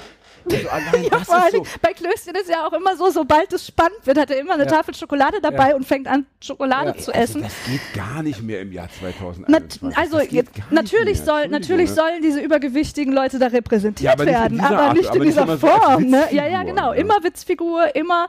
Äh, also das ist ganz schrecklich. Also TKKG ist wirklich das, das absolut abschreckendste Beispiel, was es Ich aus höre dem ich höre Bereich gibt. tatsächlich viel Hörspiel äh, äh, zum Einschlafen und ich höre mittlerweile äh, Bibi Blocksberg am allerliebsten. Oh, Bibi Blocksberg war 2018 in meiner Spotify-Jahresübersicht das mein meistgehörtester Interpret. Weil die äh, äh, ballert sich da ja so voll durch. Also es war, ist ein der wenigen Beispiele in einem äh, Hörspiel oder so, oder in, äh, äh, die sich so relativ unbefallen, äh, ähm, jetzt fällt mir das Wort nicht an, aber äh, die sich Unbefangen? so unge unbefangen und äh, äh, da durchballert, durch eine relativ hierarchische Welt, auch durch ihren Vater repräsentiert und so weiter. Muss man aber auch dazu sagen, das Jetzt ist wird's eine. nerdig, jetzt Ja, wird's nerdig. sorry. Hallo, ich muss kurz einschreiten, auch als Gast. Das muss ich jetzt aushalten, das musst Es du aushalten. Ja, aber die, aber die ZuhörerInnen vielleicht Aber nicht. Ja. Bibi Blocksberg und Benjamin Blümchen stammen ja auch von einer Autorin. Und Ah, ähm, ja, oder ja, Bibi, äh, Pipi Langstrumpf wäre natürlich auch noch ein Beispiel. ja, das ist, ja, aber jetzt da, da driften Okay, wir da- dann wir hören endgültig auf. ab. Ja, ja, genau. Aber Wobei ähm, ich jetzt gerade sagen muss, das finde ich interessant, das wusste ich nicht und jetzt, wo du es sagst, macht es aber Sinn, weil beide haben immer diese, diesen Konflikt mit dass es eine. Autorin war. Ah, ne, dass, dass, diese, dass dieselbe Autorin ist. Ach so, ja, die wohnen ja Das auch beide in ich nicht. Neustadt. Benjamin und Bibi. Ah. Die wohnen bei und Carla Kolumna gibt es auch bei beiden. Und es gibt Stimmt. auch, ich glaube, es Ach gibt auch so, Folgen, wo ich die bin da nicht so im Stoff. Ich ja, Ja, es gibt Crossfolgen. Es gibt Cross-Folgen. Ja, wieder, weil kein Tag ohne Erkenntnisgewinn. Ist ja, also herrlich, so jetzt sind wir dem Und, und, Bildungsauftrag Bi und nachgekommen. Bibi Blocksberg ist auch eine der wenigen Serie, wo, äh, Serien, wo der Männ ein männlicher Hauptdarsteller einfach weggeghostet wurde. Und zwar der Bruder, Boris. Der war irgendwann einfach weg. Stimmt. stimmt, stimmt. So, ich mach da mal eine Hafenrundfahrt. Ja, also, aber jetzt muss ich doch noch was zu dem Thema sagen. Das Coole bei denen ist ja tatsächlich, ja, aber die haben immer, also die sind ja sehr antikapitalistisch zum Beispiel auch. Denn es Alles, ist immer, der komplett. Bürgermeister ist Ja. der Böse und der will ja auch immer die Bäume fällen lassen und, wa- und wieder eine und neue macht nur Straße bauen. Und, damit ihm Knete reinkommen. und damit er Kohle kriegt und die haben das immer bekämpft. Also das Ja. ist ja eigentlich äh, alles eine sehr linke kleine Aber Ja, du ist das Neustadtwelt. nicht auch ein bisschen antisemitisch? Wenn immer das Großkapital als der böse Weltenfeind äh, angeprangert wird. Wieso ist das antisemitisch? Was- Weil warum das, ist, na, weil das Finanzkapital äh, spätestens seit 1933 immer als äh, das jüdisch-bolschewistische äh, System. und das sehe ich da ein bisschen losgelöst von, Na, von da- diesem. Man muss, ich man, mir das man, mal an. man Ja. muss, man Ich muss das das mal an. Großkapital angreifen können, ohne antisemitisch zu sein. Ja, das also, ist schwierig. Nee, das muss funktionieren. Ja, das sehe ich auch so. Wenn, also man, da sa wenn man sagen muss, man muss sagen, die, gehör, die gehören zum Großkapital, weil es Juden sind. Das wäre antisemitisch, aber doch Wir, haben nicht zu ja, sagen. wir beide haben ja noch eine Folge, wo wir das äh, dezidiert besprechen Ja. werden, deswegen lassen wir das Thema heute mal weg. Aber ich will mir mal diese Kassetten anhören und mal gucken, ob da nicht der Fehler zu finden ist. Ja? Okay, also um das jetzt das Thema abzuschließen, Ja, wir sind da ja hingekommen, äh, weil es ähm, um die schlechte Frauenquote in Film und Fernsehen zum Beispiel ähm, Ja, und uns ging. auch nur zwei eingefallen, aber ja. Ja, aber es ist ja, also ne, TKKG hatten wir jetzt gesagt, da ge- geht schon so im Kindesalter los, guckst du dir dann später als Teenager in diese ganzen Castingshows an. Es gibt immer eine Frau in der Oder vierköpfigen American Jury. Pie oder wie die ganzen Filme heißen. Sowas alles ähm, von Führungsetagen später äh, im, im Erwachsenenalter im Job ganz zu schweigen. Das heißt, ähm, wen, wundert es denn da, wenn wir dann erfahren, wie vor ein paar Wochen, dass das Rock am Ring, Rock am Ring Line-Up 22 Habt ihr das mitbekommen? Wie Nein. hoch ist die Quote der weiblichen Musikerinnen auf der Bühne? Okay, lass uns bitte raten. Ja. Die Frage ist ja schon ein bisschen, ne? Das ist ja Also klar. da spielen hunderte Bands. ich sag also mal, Es geht um, ich kann euch 9%. genau sagen, 107 MusikerInnen Also können stehen wir auf von der 100, Bühne. wir sagen einfach mal 100, damit haben wir 100 Nein, nein, Prozent, dann können wir es einfach sag, machen. Ich sag 9 Prozent. Ich sag wenig, ich sag 5. Ich sag 5. Zwei. Zwei, zwei, also es gibt, Von 107 MusikerInnen sind zwei Frauen. dann lass uns mal sagen, es es- gibt drei, drei Bands mit Frauen. Ungefähr. Das weiß ich nicht, aber es Ne, bei sind 107 Leuten und. Hagi, äh, jetzt 5%. mach's nicht komplizierter als Ja, aber ist ja egal. Stringenz. zwei Ja. Frauen von 107 Ja, ist natürlich richtig, richtig Ja, krass. Und wir reden jetzt nicht von einem Line-Up 1996, wir reden von dem, was sie bekannt gegeben haben Ja. für 22. Und, ähm, und da muss man jetzt wieder sagen, um die Kurve zum Punkrock zu kriegen, das kannst du ja fast spiegeln auf die Punkrock-Festivals. Ja, auf jeden Fall. Also die machen sich da ja nicht von frei. Und viele wehren sich immer, wenn, das, wenn wir sagen, das ist alles nur ein Spiegel der Gesellschaft, aber es ist einfach so. Und da bin ich wieder bei Hagi, der am Anfang gesagt hat, die Punkrock-Szene ist super konservativ eigentlich. Habe ich auch gesagt. Ja, bitte. okay. Vergiss das nicht. Der Ist mir Punkt. wichtig. Das ist mir super Auch- wichtig. auch Das- ein das- Sternchen für Nein, das, dich, Jan. Danke, ja, ein Fleißbienchen ist mir super wichtig. Das habe ich schon vor äh, 20 Jahren formuliert. Als ja. Fleißbienchen. Aber ich habe eine Frage äh, in dem Zusammenhang an dich und an Hagi, der gerade kurz äh, frische Luft schnappen gegangen ist. Geht's um Bibi Blocksberg? Nein, bitte nicht mehr. ja. Als ich ähm, jung war und in die Punkrock-Szene hineingeraten bin, ja, absichtlich natürlich, ja, hatte ich den Eindruck, also äh, bei den Konzerten, die ich besucht habe, wenn ich äh, in Braunschweig im Schlosspark mit der Punk-Szene abgehangen habe, das waren damals, würde ich sagen, zu 80 Prozent Männer, vielleicht sogar noch mehr. Und ähm, es war immer, es war immer schwierig für einen heterosexuellen jugendlichen Mann eine Freundin zu finden, aus der, also die auch aussah wie ein Punkrock-Mädchen, wie eine Punkrockerin.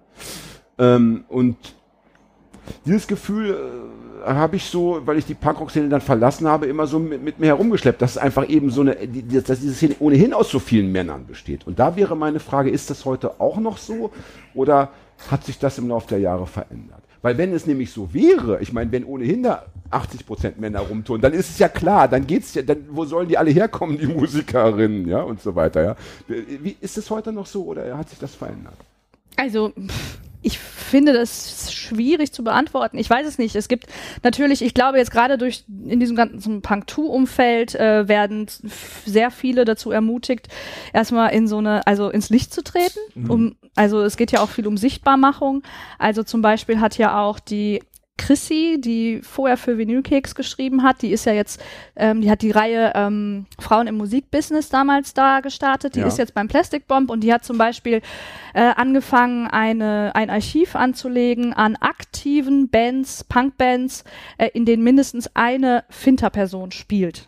Ähm, und diese Liste hat auch keinen Anspruch auf Vollständigkeit, die wird ständig erweitert, aber so, da wird einem jetzt schon mal klar, wie viele es eigentlich gibt und die sind alle aktiv. Ähm, von daher, also ich glaube schon, dass es viele, ähm, viele gibt, aber um auf dein Beispiel zurückzukommen, ich äh, kann das voll nachvollziehen. Also ich bin ähm, so in den frühen 2000ern ähm, zur Punkszene gekommen, auf dem hessischen Dorf. Wie ich auch. Ähm, Schleswig-Holstein ist ein Dorf, aber äh, Kleinstadt, aber ja. Und ähm, ich kann das voll äh, bestätigen, was du da jetzt gesagt hast. Ich war immer die einzige Frau in unserem Freundeskreis, die auch wie ein Punk aussah.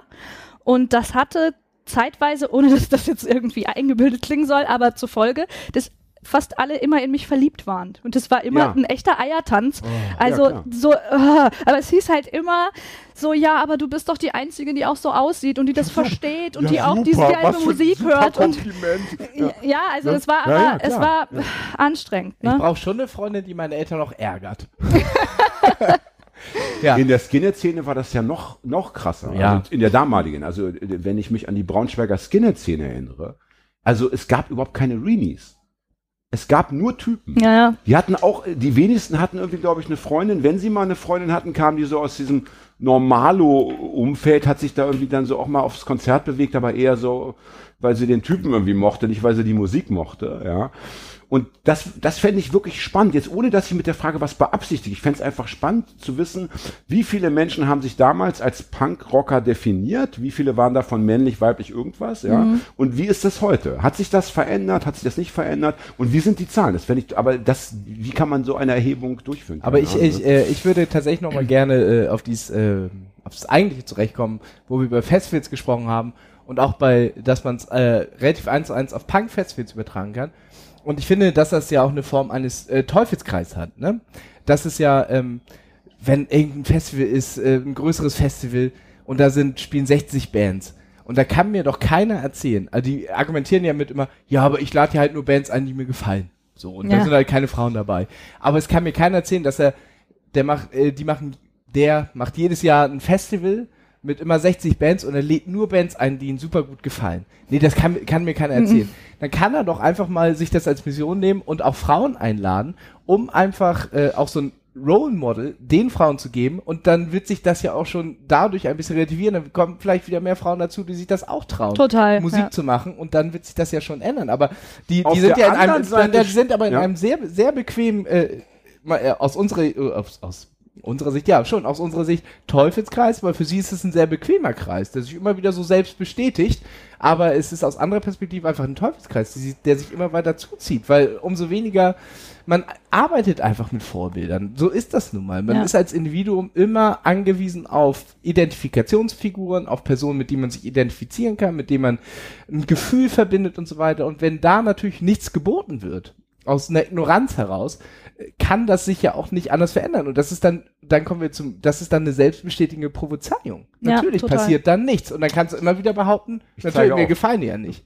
Aber auf der anderen Seite stellt sich doch die Frage, ob man überhaupt Finter oder Flinter-Personen in so eine konservative Szene hineinziehen möchte. Sollte man die Punk-Szene nicht einfach komplett, äh, wie soll ich sagen, dicht machen?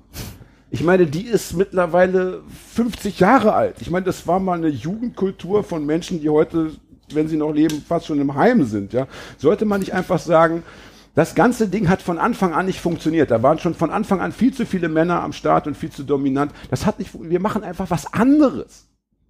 Das ist Das ja auch. eine, auch eine, äh, also zumindest ein Denkansatz, dass man das ganze, den ganzen Laden einfach, einfach mal zuschließt. Das ist ja auch Wie tatsächlich ein Ansatz, ähm, der also wirklich unter verschiedensten Feministinnen äh, unterschiedlich diskutiert wird. Es gibt die, es gibt die, also es gibt viele, die sagen ähm, genau das. Warum setzen wir uns mit all diesen alten Männern äh, mit ihren gestrigen Vorstellungen genau. auseinander? Warum machen wir nicht unser eigenes Festival äh, und wir machen alles anders und dann sind wir unter uns und alles ist cool. Aber gleichzeitig ähm, gibt es auch das andere Lager, wo ich mich fast eher zuzählen würde, weil ich mir denke, Warum? Also das wäre ja auch schon wieder irgendwie fremddiktiert, finde ich, weil ähm, ich bin halt auch keine 16 mehr, ich bin 36 und das ist auch meine Szene, in der bin ich aufgewachsen und warum soll ich jetzt mir was Neues suchen und gehen? Ich möchte dafür kämpfen, dass ich da, wo ich mich mein Leben lang, wenn auch damals vielleicht manchmal wohlgefühlt habe, weil ich es noch nicht besser wusste, aber ich möchte dafür kämpfen, dass das ein cooler Ort wird. Okay, das Ich habe, äh, Ja, ich, Punkt ich hätte noch mal, ich hätte noch mal eine Frage an dich und zwar äh, eine Einschätzung von dir oder eine Meinung tatsächlich. Und zwar äh, kenne ich das noch so aus den Anfang 2000er, wo ich auch so in die Punks gekommen bin. Da hattest du einen Flyer, wurde früher noch Flyer verteilt, fünf Bands drauf, dann stand da Doomcore, Crustcore, Hardcore Punk, Ska Punk und dann stand da war da eine Sängerin dabei, ist Female Fronted Punk Rock. Wie stehst du zu dem Begriff? Äh, äh, äh, Schön. also ich fand es damals scheiße, immer das raufschreiben zu müssen. Hab das immer so ein bisschen, weiß ich nicht, dachte auch immer, also Ja, damals war die Szene ne? auch so mega asozial, die haben sich dann gefreut, wenn eine Frau auf der Bühne ist, mit ausziehen, ausziehen, um Leute zu ziehen, weil das dann da draufsteht, oh, kann man hier eine Frau angucken auf der Bühne, so, so ein bisschen. Und deswegen habe ich diesen Begriff so ein bisschen abgelehnt, äh, weil du dann mit einem nicht Publikum nur ein bisschen hoffentlich. ja, nicht nur ein bisschen, weil, weil du damit äh, Leute angezogen hast, die wirklich auf so einer absolut sexuellen Basis aufs Konzert gehen. Äh, wie stehst du denn zu dem Begriff? So, also findest du es jetzt unter dem heutigen Gesichtspunkt des Empowerments, dass man es noch viel mehr reinschreiben sollte? Fuck you, female fronted? Oder ist das, äh, siehst du das auch immer noch unter diesem Gesichtspunkt? Ich sehe es heute tatsächlich komplett anders als damals. Ähm, damals ähm, fand ich es cool, denn wenn ich so einen Flyer bekommen habe ähm, und es gab kein Internet, ich konnte nicht googeln, was ist denn das für eine Band eigentlich? Und da stand Female Fronted drauf, dann habe ich mir gedacht, wie cool ist das denn? Gibt's ja sonst keine, da will ich auf jeden Fall hin.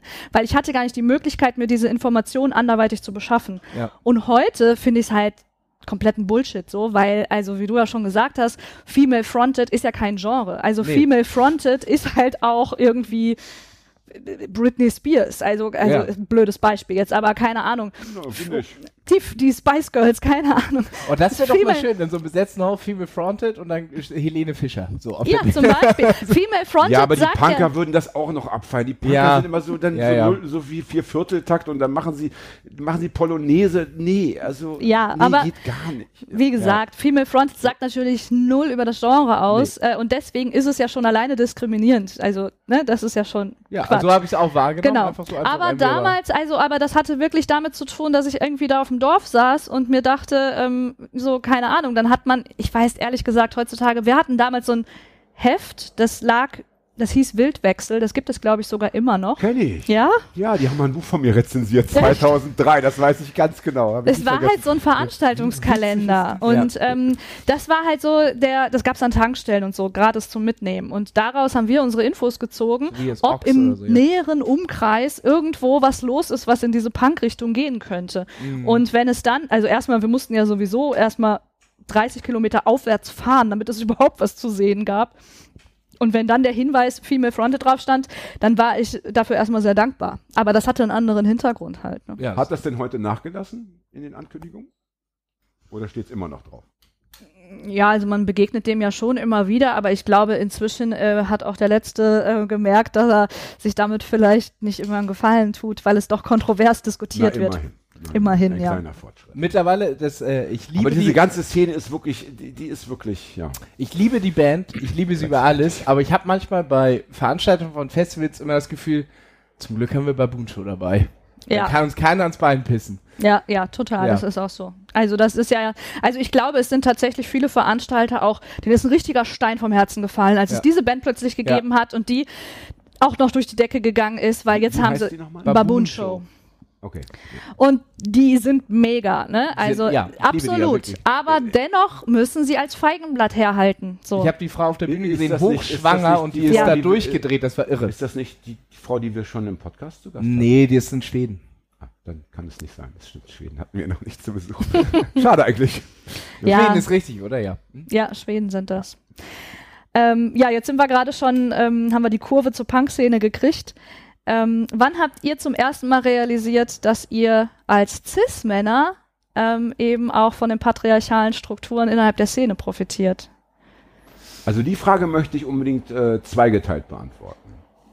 Also als ich ein kleiner Punker war, habe ich gar nicht profitiert. Oh, und das wäre genau auch meine Antwort gewesen. Ich habe vielleicht insofern profitiert, dass meine Eltern mir etwas mehr erlaubt haben in Sachen ähm, modische Experimente, länger wegbleiben, weil ich eben der Sohn war und nicht die Tochter. Ähm, da ich aber keine Band hatte, beziehungsweise keine Band, die es irgendwie schaffen wollte, da ich damals noch nicht geschrieben habe, war ich ja nur, ich war ja einfach ein kleiner Punk-Konsument. Ich wollte einfach die Musik hören und die Konzerte genießen. Und äh, habe eher unter diesem ganzen äh, Macho-Dingens leiden müssen, weil ich war eben klein, ich war jung, ich war schmächtig, ja. Und es gab immer äh, die Stärkeren, die Älteren, die, die cooler aussahen, die bestimmt haben. Es gab immer die Gefahr, auf äh, in Schlägereien zu geraten, auf Punkkonzerten und so weiter, ja. Also da würde ich sagen, habe ich überhaupt nicht davon profitiert. Als ich später angefangen habe zu schreiben, habe ich grundsätzlich, jetzt gehen wir wieder weg von der Punk-Szene, da war ich schon lange woanders unterwegs, habe ich, aber da habe ich ganz viel davon profitiert, dass ich ein, ein Mann bin. Wir hatten das Thema vorhin schon Selbstverständnis. Allein so dieser Gedanke, ich schreibe jetzt. Ich habe all meine ersten Texte sofort an Großverlage geschickt nach dem Motto, hallo, Hier bin ich. äh, ich habe jetzt endlich angefangen, ja. Äh, und äh, dann gab es damals, nachdem das nicht so geklappt hat mit den Großverlagen, gab es so eine literarische, speziell wirklich deutsche Underground-Szene, die nannte sich Social Beat. Das waren zu 90 Prozent Männer. Die, die haben auch Bücher gemacht, Fancies gemacht, äh, Festivals gemacht. Also da war, fühlte ich mich einfach äh, als einer, ne, da war ich irgendwie eben auch ein Mann und musste mich dann nicht irgendwie mit dem weiblichen Sonderstatus beschäftigen. Äh, Da habe ich sehr davon profitiert. Und da habe ich auch gemerkt, äh, wie das eben läuft. Ja, ich habe sehr viele Frauen damals getroffen, die sehr, sehr gut schreiben konnten. Habe oft gesagt, ey, das musst du irgendwie rausbringen. Und dann hieß es oft, ja, jetzt aber noch nicht. Ich bin und allein dieses Selbstverständnis, das ist, glaube ich, der entscheidende Punkt. Das muss man sich immer bewusst machen als Mann, ja, dass du schon mit, damit bist du schon ins Leben geschickt worden. Ja. In der Punk-Szene selber habe ich das nicht, habe ich das nicht so erleben dürfen, aber es spielt ja keine Rolle. Es geht ja darum, dass man das überhaupt mal begreift, wie es, funktioniert. Ich kann das tatsächlich auch äh, äh so sagen, dass ich das äh, in der Frage, wie du es gestellt hast, gar nicht beantworten kann, weil es mir in dem Moment gar nicht aufgefallen ist. Ich muss wirklich sagen, als 15-, 16-jähriger kleiner Punkrocker habe ich äh, das sehr, als sehr trist empfunden, dass du immer nur überall hinkommst, es waren immer nur Typen. So. Ja, irgendwie auch. Das war irgendwie so, ja. Pff. Ich weiß auch noch genau, dass ich in eine äh, äh, wirklich in, äh, in eine äh, super schlechte Stimmung gefallen bin. Da hatte ich meine erste Freundin und die hat mich verlassen und ich war 17, 18 Grad aus der Schule raus. Und für mich war klar, ich werde niemals irgendwas gesellschaftskonformes machen. Und ich kenne meinen Punk-Treff so da und das waren, sind nur Typen. Ich werde nie wieder eine Frau kennenlernen. so, das waren so meine Gedanken, äh, so zu der Zeit so. Hat sich natürlich alles gewandelt, so, dann kommt man auch ein bisschen aus sein Dorf raus. Da habe ich so gedacht, oh, ist das kacke hier, ey, das ist so trist und so langweilig.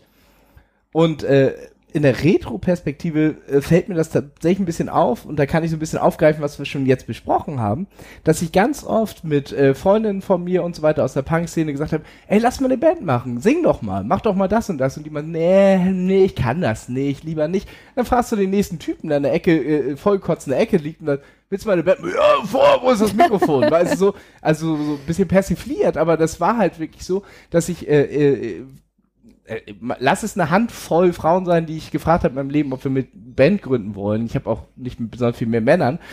Nee, nee, traue ich mich nicht.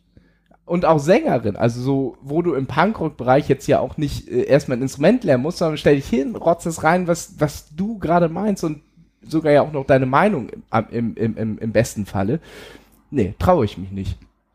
Und da ist mir das aufgefallen, äh, in der Retro-Perspektive allerdings erst, alles klar, die sind schon völlig unterdrückt, die trauen sich schon gar nicht so. Das ist, äh, funktioniert schon gar nicht so. Also das ist so das, äh, wo es mir aufgefallen ist. Bei diesem Beispiel zum Beispiel ähm, ist es aber auch so, dass da gibt es ja auch so zwei Ansichten, ne, die dir immer mit auf den Weg gegeben ja. werden äh, von den Männern in der Punk-Szene. Und die eine ist, ähm, ja, aber im Punk musst du doch gar nicht singen können, ist doch einfach machen, ist doch einfach geil und mach doch.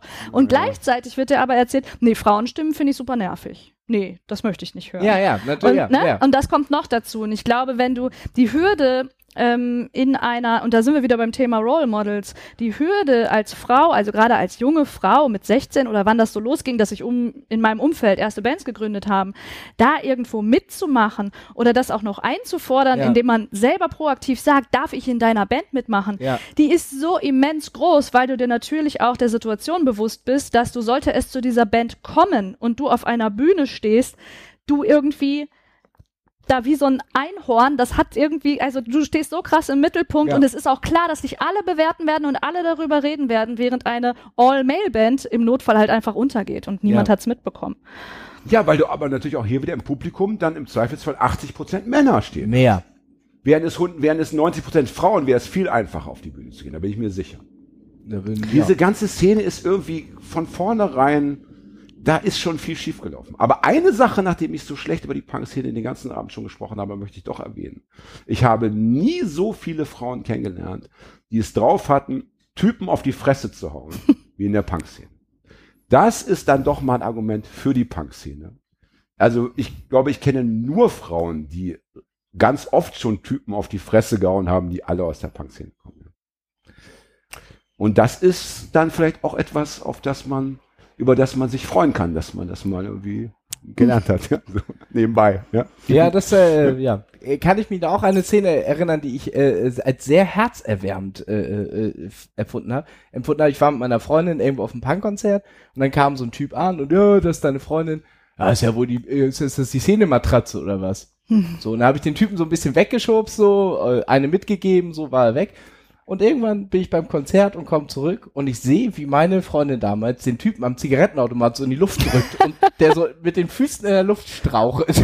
Ja, so, das sind- was hast du gerade gesagt? Ich dachte so, Das sind doch schöne herrlich, Bilder. herrlicher Moment gewesen, ja. Aber ja, äh, genau, Ja. aber bis es dazu kommt, musst du halt irre viel Scheiße fressen, bis das Fass Ja, ja, überläuft. natürlich. Und das sind aber auch immer so, das ist jetzt Das ja auch auch jetzt, wiederum das ist jetzt auch wieder gerade so ein Moment, das sind dann vielleicht eine Handvoll, Ja. äh, die man aufzählen kann, die so ein, jetzt so einen Schein über alles legen und irgendwie fast so einen guten Samt drüber legen. Nein, aber es ist natürlich, da unterbrodet das wie sonst was. Das sind, das sind ja auch Ja, aber ich wenige. wollte es nicht unerwähnt lassen, Nee, weil es ich ist auch kenne so. wirklich und ich möchte Ja. den äh, gerade den Wagenplatz Rondenberg an dieser Stelle herzlich grüßen. Ja, das sind dann auch Frauen, mit denen gehst du auf eine Anti-Nazi-Demo und weißt, ähm, das wird heute gut. Ich abgehen. brüste Das mich bis heute wird- davon, wird damit, laufen, dass ich äh, nachts in der Dorfkneipe einem Nazi eine Ohrfeige gegeben habe. ja? Dein Leben war nicht umsonst, Diana. Ja. Allein dafür bist du schon. Und damit äh, möchte ich gerne kurz in die Pipi-Pause gehen. Ihr habt doch so einen Jingle für solche Fälle. Ja, ja, du musst sagen, du rauchst. äh, wir gehen in die Raucherpause. Diana wird jetzt endlich wieder eine rauchen, nach wie vielen Jahren auch immer, ja. Jetzt müssen wir uns unterhalten, Hagi. Ach du Scheiße. Ähm, was könnte jetzt ein Thema sein? Oh, fast zwei Stunden schon, Diana, wir müssen zum Ende kommen, ja. Ja. Ähm, wie fandst du es heute, mal Gast in deiner eigenen Sendung zu sein? Super interessant, weil ich werde ja nie in äh, Podcast eingeladen. Das stimmt. Das ist irgendwie ein Tabu im deutschen Ja. Podcast. Bitte, äh, Und ich höre ja, ja, ja, ja. Bitte, liebe PodcasterInnen da draußen. Ja. Ja. Der kleine Hagi möchte auch mal eingeladen werden. Ja. Er hat viel zu erzählen. Ja. Er braucht nicht viel. Sechs, sieben Dosen Bier, Ja, Schächtelchen Zigaretten, gerne mit Filter. Ja. gerne bitte unten äh, nicht allzu weit entferntes Klo. Und die Themen sind ja vielfältig. Ja. Lindenstraße, Bibi Blocksberg, wie heißt der Elefant? Äh, Benjamin Blümchen. Benjamin Blümchen. also ich sag mal, Mode. Ja? Mode der 70er bis 80er. Ja, das stimmt. Was ich an dir so mag, Hagi, und das finde ich wirklich herausragend, dass du einfach äh, deinen modischen Style durchziehst, ja. Und Ja. ich weiß nicht, ob die Leute es wissen, du hast ja jetzt eine neue Frisur. Ja, Alter Rattenscharf. Also rattenscharf, ja. Äh, linke Hälfte blondiert, rechte Hälfte schwarz. schwarz gefärbt. Mit Grau. Mit Grau? Ja, ich habe schon viel graue Haare. Ach so, die ist halt aber nicht gefärbt. Nee. Ach, das ist Natur. Ja. Wie bei mir. Da haben wir was gemeinsam. Eine Hälfte haben wir beide Natur belassen. Ja. ja. Liebe Diana, du hast es gehört, ja, wir haben zwei Stunden schon voll gemacht. Das heißt, wenn du uns noch irgendwo hinlenken möchtest, musst du wahrscheinlich jetzt zuschlagen. Ja. Ich gebe mein Bestes. Alles klar. Also wir haben, wir haben unsere äh, Hörer tatsächlich schon in Geduld ge, äh, äh, geschult. Aber über zwei Stunden haben wir noch nicht geschafft. Aber ich finde das Thema auch gerade so erhellend, dass ich gar nicht so doll abdämpfen. Während Diana noch ihre Fragen sortiert, Ja. möchte ich kurz anfügen, ich habe eine neue Folge der, äh, des wunderbaren Formats Die Zähne unserer Väter gehört. Ja. Thema war Daily Terror. Oh. Und jetzt Ja. rate bitte oder ratet bitte beide eine Podcast-Folge, wo zwei Menschen sich über eben eine Band und austauschen. Da werden, wird die Bandgeschichte kurz erzählt, da werden die verschiedenen Platten eingeordnet, die Texte werden besprochen. Wie lange hat diese Folge gedauert? Du hast es mir am Telefon erzählt. Du bist ausgeschieden. Hagi, wie lange hat diese Folge gedauert? So, so dreieinhalb Stunden. Vier Stunden 50 Minuten. also so gesehen ist das Aber ja haben die auch so argumentiert mit, ja, ich war rechts, aber irgendwie auch Kult? Nein. Hörst dir selber an. Ich musste drei Anläufe nehmen, bis ich dann am Ende fertig war. Ich dachte, ich mache so ein bisschen Krafttraining, während ich mir das Ja, ich höre anhöre. mir Podcast auch nur, wenn ich Sport mache, aber vier Stunden 50 Sport, das Ich musste drei Einheiten. auch, ist auch ein Monat Arbeit für Oh mich, Gott. irgendwie dann am Ende. Aber du hörst unter anderem ein Zitat von mir. Aber erst bei, glaube ich, vier Stunden 25. also haltet durch. So, jetzt Ja, ich Diana, habe ich hab mir auch neulich die, ähm, wie heißt er denn nochmal? Und dann kam Punk. Die, auch immer sehr lang. Das mag ja Hagi so gern. ja, ist auch echt gut. Äh, und da habe ich mir die Folge mit Philipp Meinert äh, angehört. Und die musste ich auch in zwei Etappen hören. Zwei Autofahrten. Okay, wie lange? Ja, Wie ich. lange die Folge etwa? Boah, Auch- dreieinhalb Stunden Aber die Folge war mega gut. oder ich. sowas? Ja, der Philipp ist halt Lob auch nur die mega. Lob nur die Konkurrenz. Ich Er ist im selben Verlag, ich er ist im selben. Verlag wie du. Ja, ist er. Wenn, äh, äh, Ventil Ah, ja, ist er es sein. so. Wer ist denn nicht beim Ventilverlag heutzutage? Ja, Wir brauchen ist- uns nichts mehr drauf einbilden. Nein, Nee, der es hat, sind nur noch äh, wenige übrig. Ah, Homo- wie ihr beiden, Entschuldigung. Homopunk hat er geschrieben. Ja. Das ist sogar äh, im, im gleichen Zeitraum rausgekommen Den wie wollten unser. wir immer haben, aber immer wenn er in Hamburg war, hatten wir keine Zeit. So war es leider. Tja, so ist es. Dann müsst ihr euch da nochmal reinhängen. Ja. Gut. Ihr werdet belohnt. So. Ähm, ja, woran liegt es eurer Meinung nach, dass es halt allen in der Punk-Szene super leicht fällt, gegen Nazis zu sein und super schwer fällt, gegen Sexismus zu sein? Weil es nicht im eigenen Umfeld passiert. Ja, dem, Dem dieser- stimme diese- ich voll zu. Dieser sehr klugen Antwort möchte ich bitte einfach nur zustimmen, natürlich. Ja. Glaubt ihr, dass es den Leuten auch schwerer fallen würde, gegen Rassismus zu sein, wenn sie sich damit in der Form auseinandersetzen müssten, tagtäglich? Sicherlich. Sicherlich, ja. Denn ja ähm, also auf jeden Fall. Ähm, Klares Ja. Also das ist, Ist das ja auch so das, abgefahren. Das kommt ja, das kommt ja wirklich noch dazu, dass es, äh, ich das früher so empfunden habe, dass kaum, also gar keine Frauen auch damals da waren, auch gerade auf dem Dorf nicht. Und es waren auch alles weiße Mittelklasse-Typen. So sieht's aus. Ja. Ja, klar. Also ich finde auch, also jetzt, wenn wir mal so zum Hip-Hop rüberschauen, so in die Rap-Szene und sowas, das ist ja auch viel diverser. Allein schon von Aber der. erst seit neuesten. Nee, ich meine jetzt auch nicht von den Geschlechtern, also Ja. jetzt Thema, äh, Thema Rassismus. Also Ja. einfach Ach so, vom, ja. vom, Background ähm, Ja, ja. Hm? Der, der Leute, die sich da bewegen einfach. Absolut. Ja, da, da gibt's ja auch wieder dieses, ich höre ja Bad Brains. Ah, dann bin ich ja raus aus dem Schneider. So, das ist ja, Ja. immer so. Und Bad Brains ist auch ganz übel zu betrachten. Also die sind sehr homophob. Ja, das war ja auch in der Folge mit Philipp Meinert zum Beispiel. Ja, Reden genau. die ja auch über, genau. Ach, das, wollte ich, das wollte ich gar nicht wissen. Ich habe diese Band immer gemocht. Das ist doch auch wieder. Ah, na gut. Kann ich auch schon wieder aus. Ja, da musst du halt noch ein bisschen weiter ausholen. Die waren halt im Rastafari. Deswegen kann ich kein Englisch, damit ich diese ganzen beschissenen Texte einfach nicht hören muss. Ja, ein I Rasta hat zum Beispiel die Zeile Ain't I no Butty Boy. Also wir sind keine Arschjungen, das ist so ein Begriff Alles und so. klar. Ja, also muss also wenn man's, wenn man mal hinhört, hört man es auch. Na gut. Egal. Naja, es ist ja zum Beispiel auch, glaube ich, super easy, dass du, ähm, oder so dieses Argument, was natürlich keins ist, wird aber ja überall gerne benutzt, so, nee, ich kann kein Rassist sein, ich habe einen türkischen Freund. Ja. Ne? So. Ähm, und ich glaube, selbst dem Letzten aber ist, bei den grauen Wölfen. selbst dem Letzten ist klar, dass dieses Argument beim Thema Sexismus nicht funktioniert, denn Nee. jeder hat Freundinnen und Arbeitskolleginnen und eine Mutter ja und eine Schwester. Feinde Mutter, ja. Und ähm, genau, ich glaube, dass es ähm, deswegen ja wahrscheinlich so, also wieder Thema Selbstreflexion. Ähm, ihnen ist einfach klar, dass sie da nicht ohne Selbstreflexion aus der Nummer rauskommen Das und ja genau deswegen das, ablocken. Ne? Was ich auch gesagt habe, dass man äh, als Revoluzer sehr einfach lebt, weil man weiß, der Kommunismus oder die staatenlose Gesellschaft wird nicht passieren in meiner Lebzeit, also kann ich mich da Genau. austoben wie sonst was. Aber sobald es so ein bisschen äh, äh, was, was, was Greifbares wird. Privater wird. Bitte? Privater. Ja, ich finde es auch greifbarer, Oder finde so, ich. Äh, äh, äh, wird, wird, werden die Leute kleinlaut. Ja, ich glaube auch, wir bekommen ja auch ganz oft zu hören, wenn man zum Beispiel sagt, boah, das war jetzt aber echt sexistisch, was du gesagt Ja. hast, was du gepostet hast. Ja, das war doch nur ein Witz.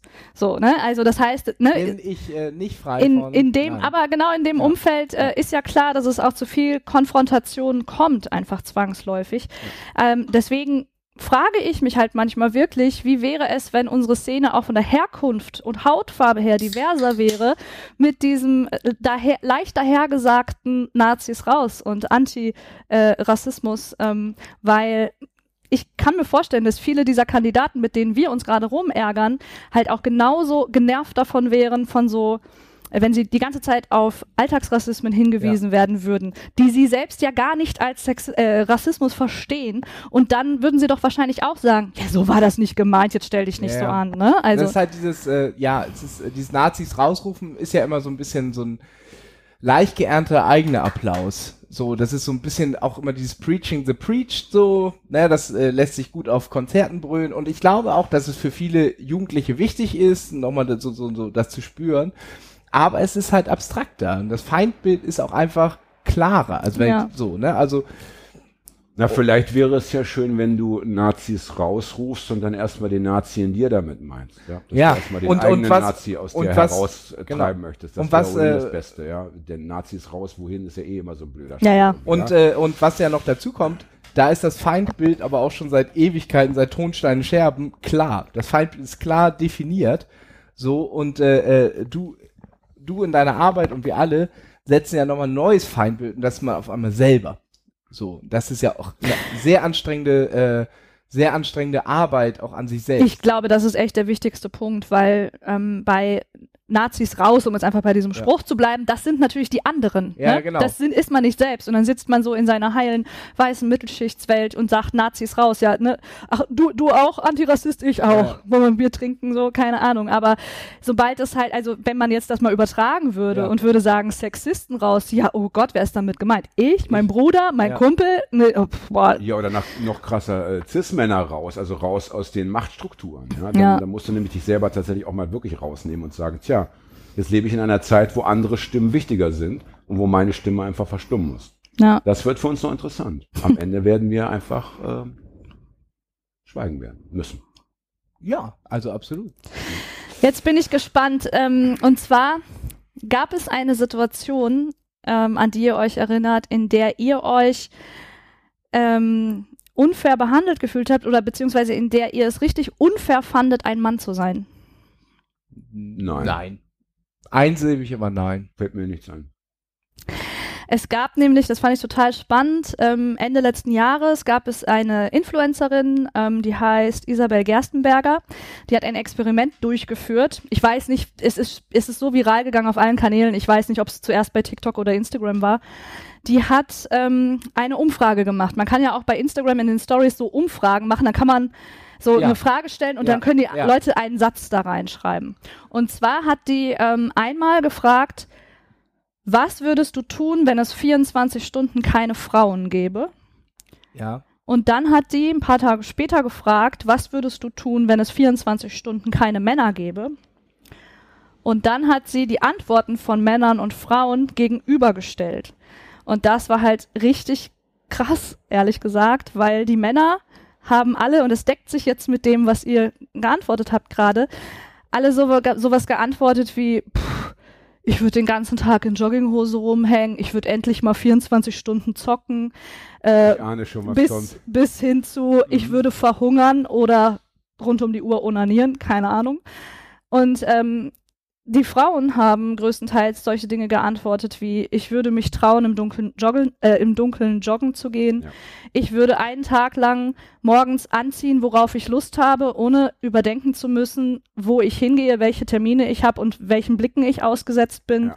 Äh, ich würde in den Park gehen und mich oben ohne sonnen und solche Dinge. Und daran ist einfach, obwohl es auch da, wie ähnlich wie beim Bechteltest, so ein total simples, äh, so eine ganz simple Fragestellung war, einfach super krass klar geworden, dass sich für Männer halt in diesem Fall überhaupt nichts ändern Ja. würde, aber dass Frauen wiederum sich einfach jeden Tag stark einschränken müssen, Ja. aufgrund der Reaktionen, denen sie ausgesetzt sind.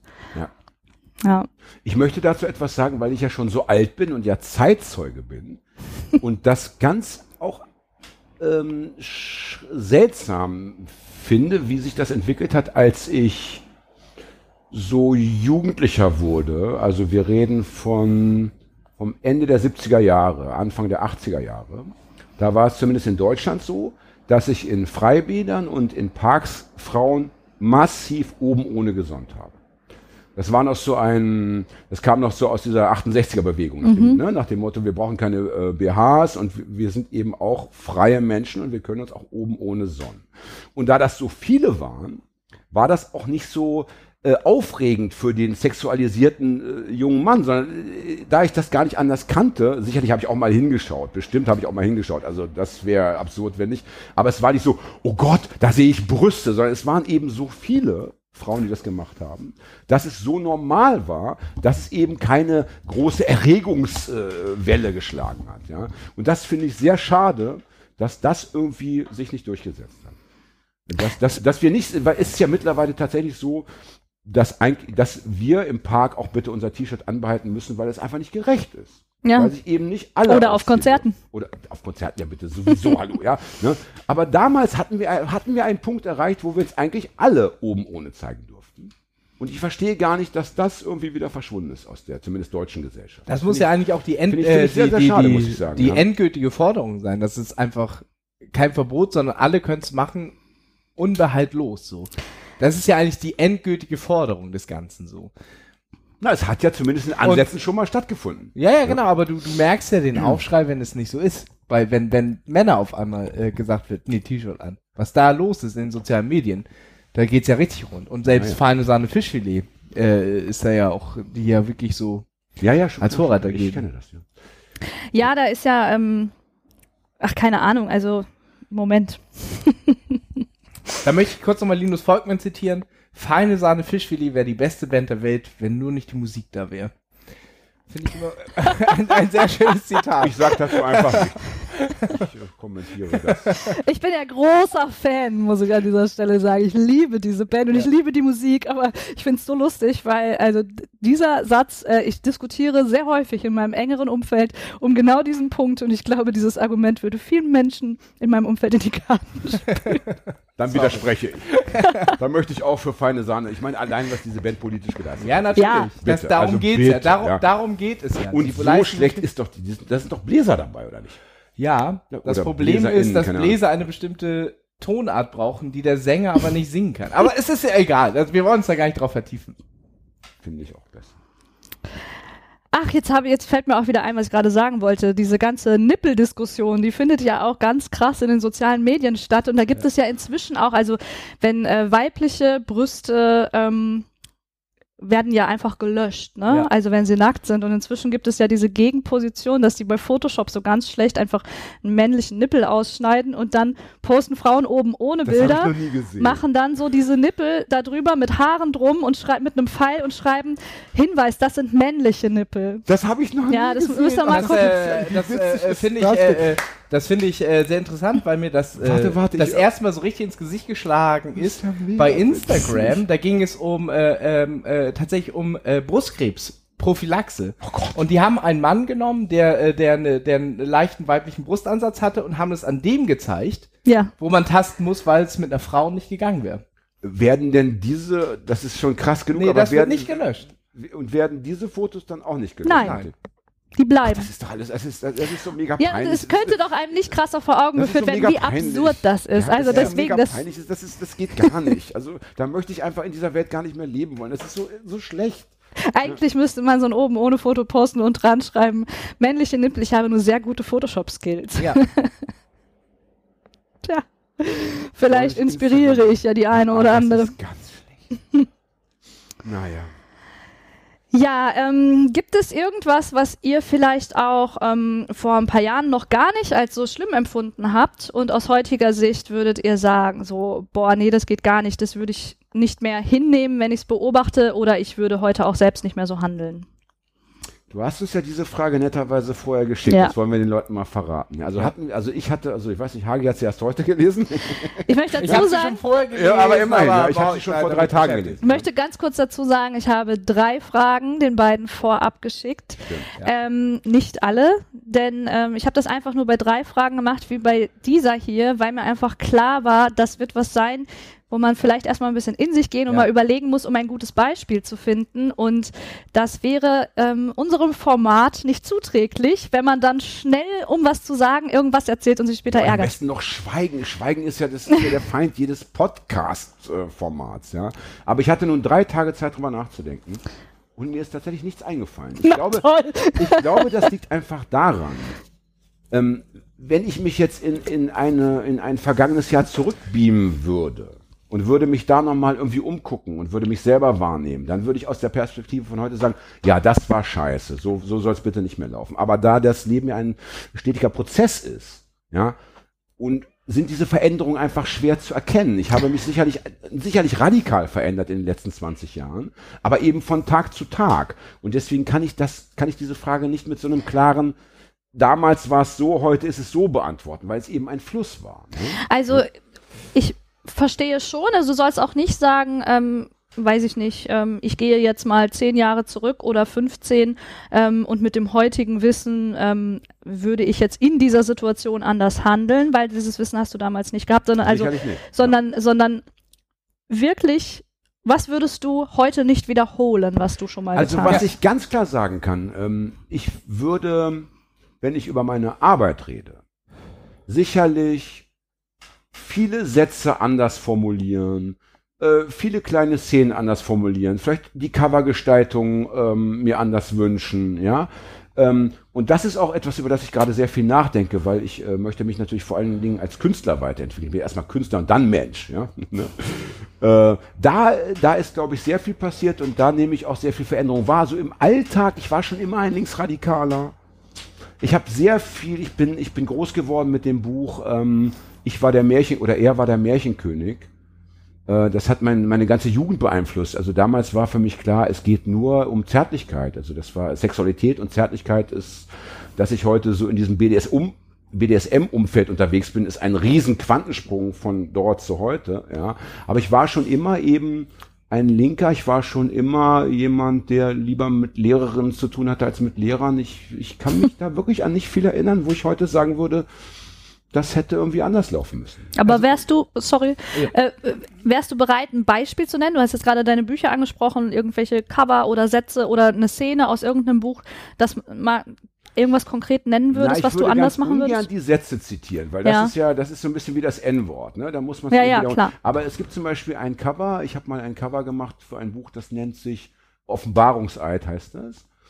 Und da wollte ich, meine Idee war, ich wollte, damals war die Hip-Hop-Kultur relativ dominant und die waren ja immer sehr ego-bezogen und der eigene Name war so wichtig und Statussymbole waren so wichtig.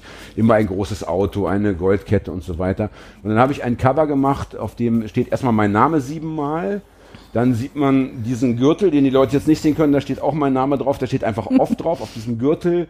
Dann äh, gibt es eine Bierdose, da steht auch nochmal, das ist ein finnisches Bier, das heißt Koff. Es wird aber so gehalten, dass man nur off sehen kann, ja. Und dann sieht man als, als Foto, als großes Motiv einen, einen Frauenkörper ohne Gesicht mit so einem vergleichsweise schon sehr züchtigen BH und einem züchtigen Höschen. Man sieht aber einen Frauenkörper. Ich fand das damals, ich fand das satirisch und witzig. Ich dachte, das ist eine Idee, die die Leute verstehen, würde ich heute nicht mehr so machen. Mhm.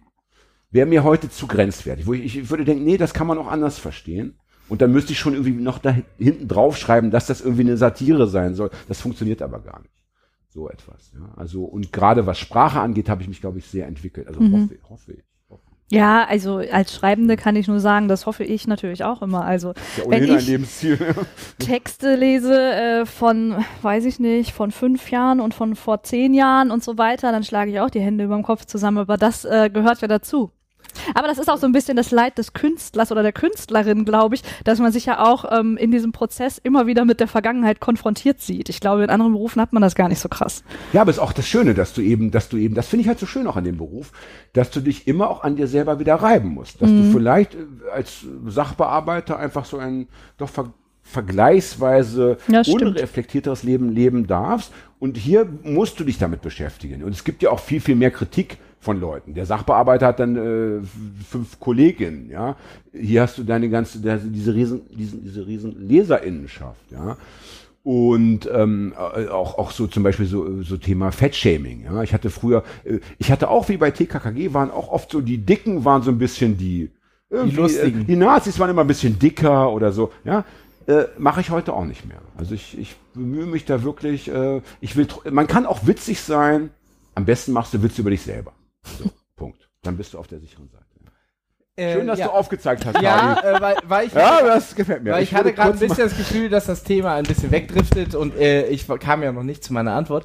Und ich muss dazu sagen, ich habe die Antwort ja, äh, ich habe die Frage auch schon vor, äh, ich weiß nicht, wann hatten wir geschrieben? Vor ich glaube Sonntag habe ich, ja, vor drei Tagen. Ja, vor drei, vier Tagen äh, ähm, äh, äh, geschrieben und äh, habe dann auch äh, die Fragen gekriegt. Und das war wirklich die Frage für mich, die am schwersten zu beantworten war, mhm. weil man auch ich schon mit meinen 34 Jahren meine Vergangenheit sehr romantisch verkläre.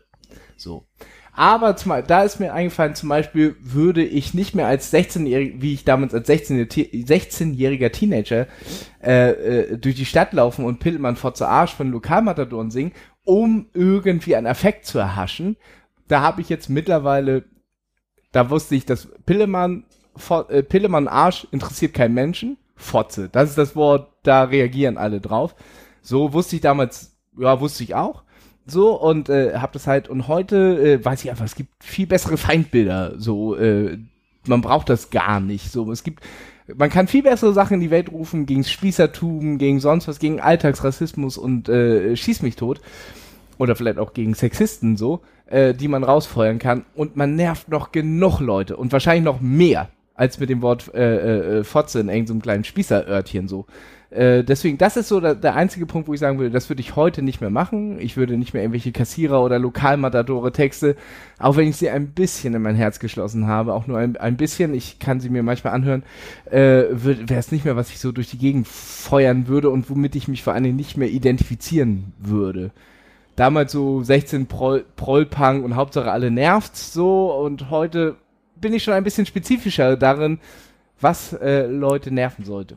So. Dahingehend kann ich dir nur zustimmen. Also wenn ihr euch, wenn ihr provozieren wollt, einfach gegen Sexisten positionieren, Ja. das nervt alle. Ja, ja, genau. genau. Das Ja. machen wir. Ja, Das nehmen wir gerne mit. ja, genau. Also so, das, das wäre jetzt so meine Antwort auf die Frage, ja.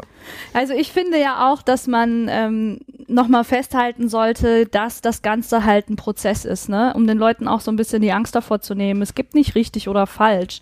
So dieser Weg, und das ist äh, jetzt gerade auch bei diesen feministischen Themen, ähm, ist halt auch ein Weg und es ist ein Prozess und wir stehen alle, jeder von uns in diesem Raum und alle anderen an einem anderen Punkt. Mhm. Und das bedeutet nicht, dass einer dieser Punkte falsch ist. Das bedeutet halt nur, dass mir die eine vielleicht schon drei Meter voraus ist und der andere ist gerade an dem Punkt, wo ich vor zwei Jahren war.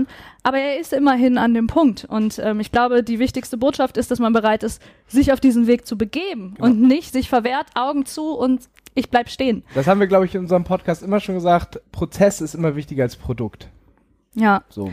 Also Weil ich, Produkt heißt Stillstand. Haben wir so nie Total. gesagt, klingt aber schön. Doch, haben wir so gesagt. Habe ich immer wieder da, gesagt. Na, Fred, kannst du das bestätigen? Dann hören wir Fred, dann hör dich mal ins 80 Archiv Folgen- rein und schneid mal raus, wo ich es gesagt habe. Die, die 800 Folgen. Klingt schon schön. so, dann kommen wir jetzt auch zur letzten Ja, Frage. gerne. Das ist heute irgendwie. Ich bin schon ein Was bisschen- sind eure Hobbys? Nein.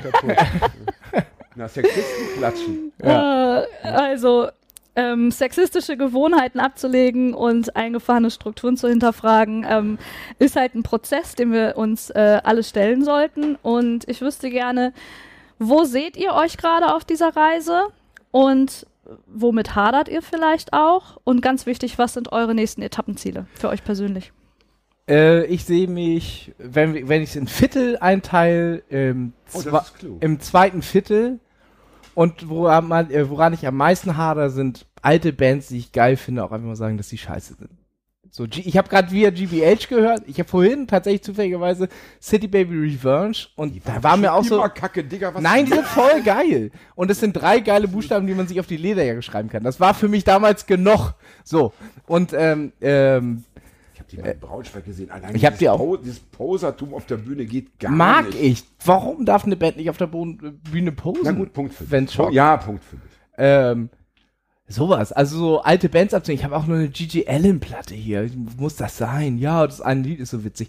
Ja, weißt du so, also wirklich so alte Gewohnheiten abzulegen und auch einfach mal Altes für Neues austauschen, so ein bisschen. Da bin ich auch Teil der Punk-Szene und absolut, zum Teil auch musikalisch absolut wertkonservativ. Muss ich einfach sagen. Da bin ich zwei Viertel, ja, ja. Ich habe, äh, es gibt so ein paar Dinge, die habe ich schon immer irgendwie nie so akzeptiert, aber das war nie proaktiv, sondern ich habe nie so Rollenverteilung im Haushalt. Das war für mich irgendwie nie ein Thema. So, das war für mich immer ganz klar. Man teilt sich das irgendwie. Man spricht miteinander ab, was dem einen mehr liegt und was dem anderen mehr liegt, und dann wird das so gemacht, aber nicht äh, wird nicht von ist keine Top-Down-Entscheidung.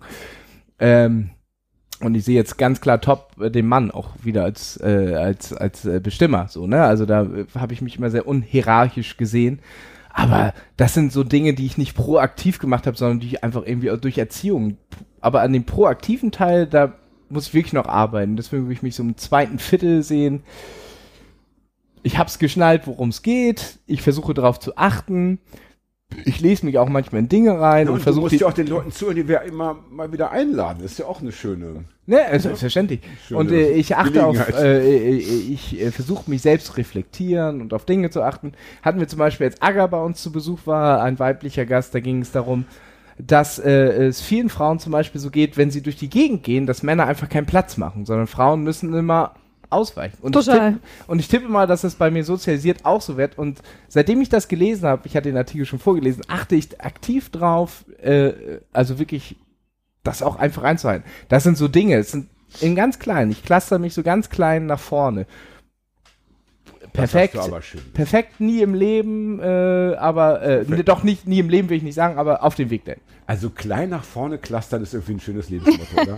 ja. Weil wenn Leute zu viel wollen, scheitern sie oft. Das ist oft so ein, so, ein, so ein linkes Problem. Dann wollen sie das AKW unbedingt verhindern, dann wird es doch irgendwie gebaut und dann sind sie zerstört. Und es negiert ja auch kleine Fortschritte. dann, ja, dann Ja. haben sie irgendwie zehn Jahre gegen das äh, Dings, Dings in Brockdorf gekämpft und es wird dann doch gebaut und am Ende sind sie gescheitert, haben das ganze Leben dahin geschmissen. Deswegen sind kleine Fortschritte schon, glaube ich, sehr, sehr wichtig. Ja, aber dann- dann in jeder Frage. Dann haper ich zum Beispiel selber daran, okay, meine Freundin hatte vorher schon jemand anders, so, oh, da habe ich dann dran zu knappern, so innerlich, ich mache ihr das, will ihr das nicht streitig machen, aber knabber ich dran, so, würde ich beim Typen, würde ich sagen, "Ja, geil, so, weißt du, so, das sind auch so Dinge einfach, das sind aber sehr persönliche Dinge, die super schwierig sind. Ja, das wäre Also so ich würde mich etwas weiter vorne ansiedeln. Ich würde mich vielleicht schon, wenn wir das in Viertel einteilen, würde ich mich schon äh, bei der Hälfte sehen.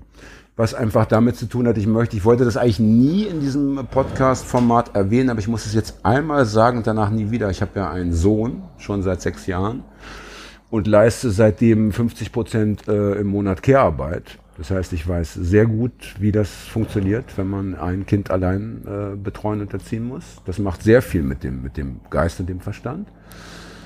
Ähm, deswegen sehe ich mich da, Hagi hat es ja bisher versäumt, die Welt zu einem noch volleren Planeten zu machen. Deswegen möchte ich mich da ein bisschen weiter vorne sehen, bin aber auch bei Hagi, ja, in kleinen Schritten geht's voran. Ich meine, ich bin groß geworden, meine, äh, mein Vater war Workaholic Manager, meine Mutter war Hausfrau.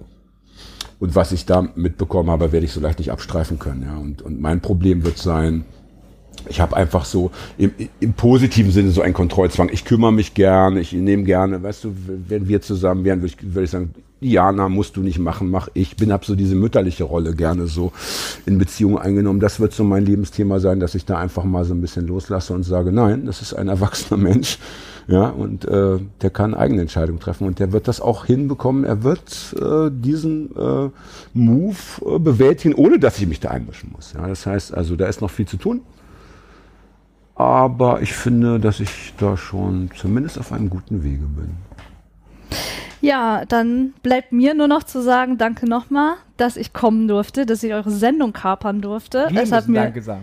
Ja. mega viel Spaß gemacht, wirklich. Und ähm, ich hoffe, dass wir dem einen oder auch der anderen ähm, einen kleinen Denkanstoß an irgendeiner Stelle mit auf den Weg geben konnten. Und ja, auch wenn jetzt niemand mehr seinen Lieblingsfilm genießen kann, nachdem er den Bechtel hat. Selber schuld. Ihr hättet ja nicht einschalten müssen. So sieht's aus. Das war voll schön, dass du da warst. Ja, Dankeschön. Dank. dann bedanken wir uns Und auch bei Fred natürlich. bei Fred. Danke, Fred. Bis zum nächsten Mal. Bis zum nächsten Mal. Ciao. Ciao.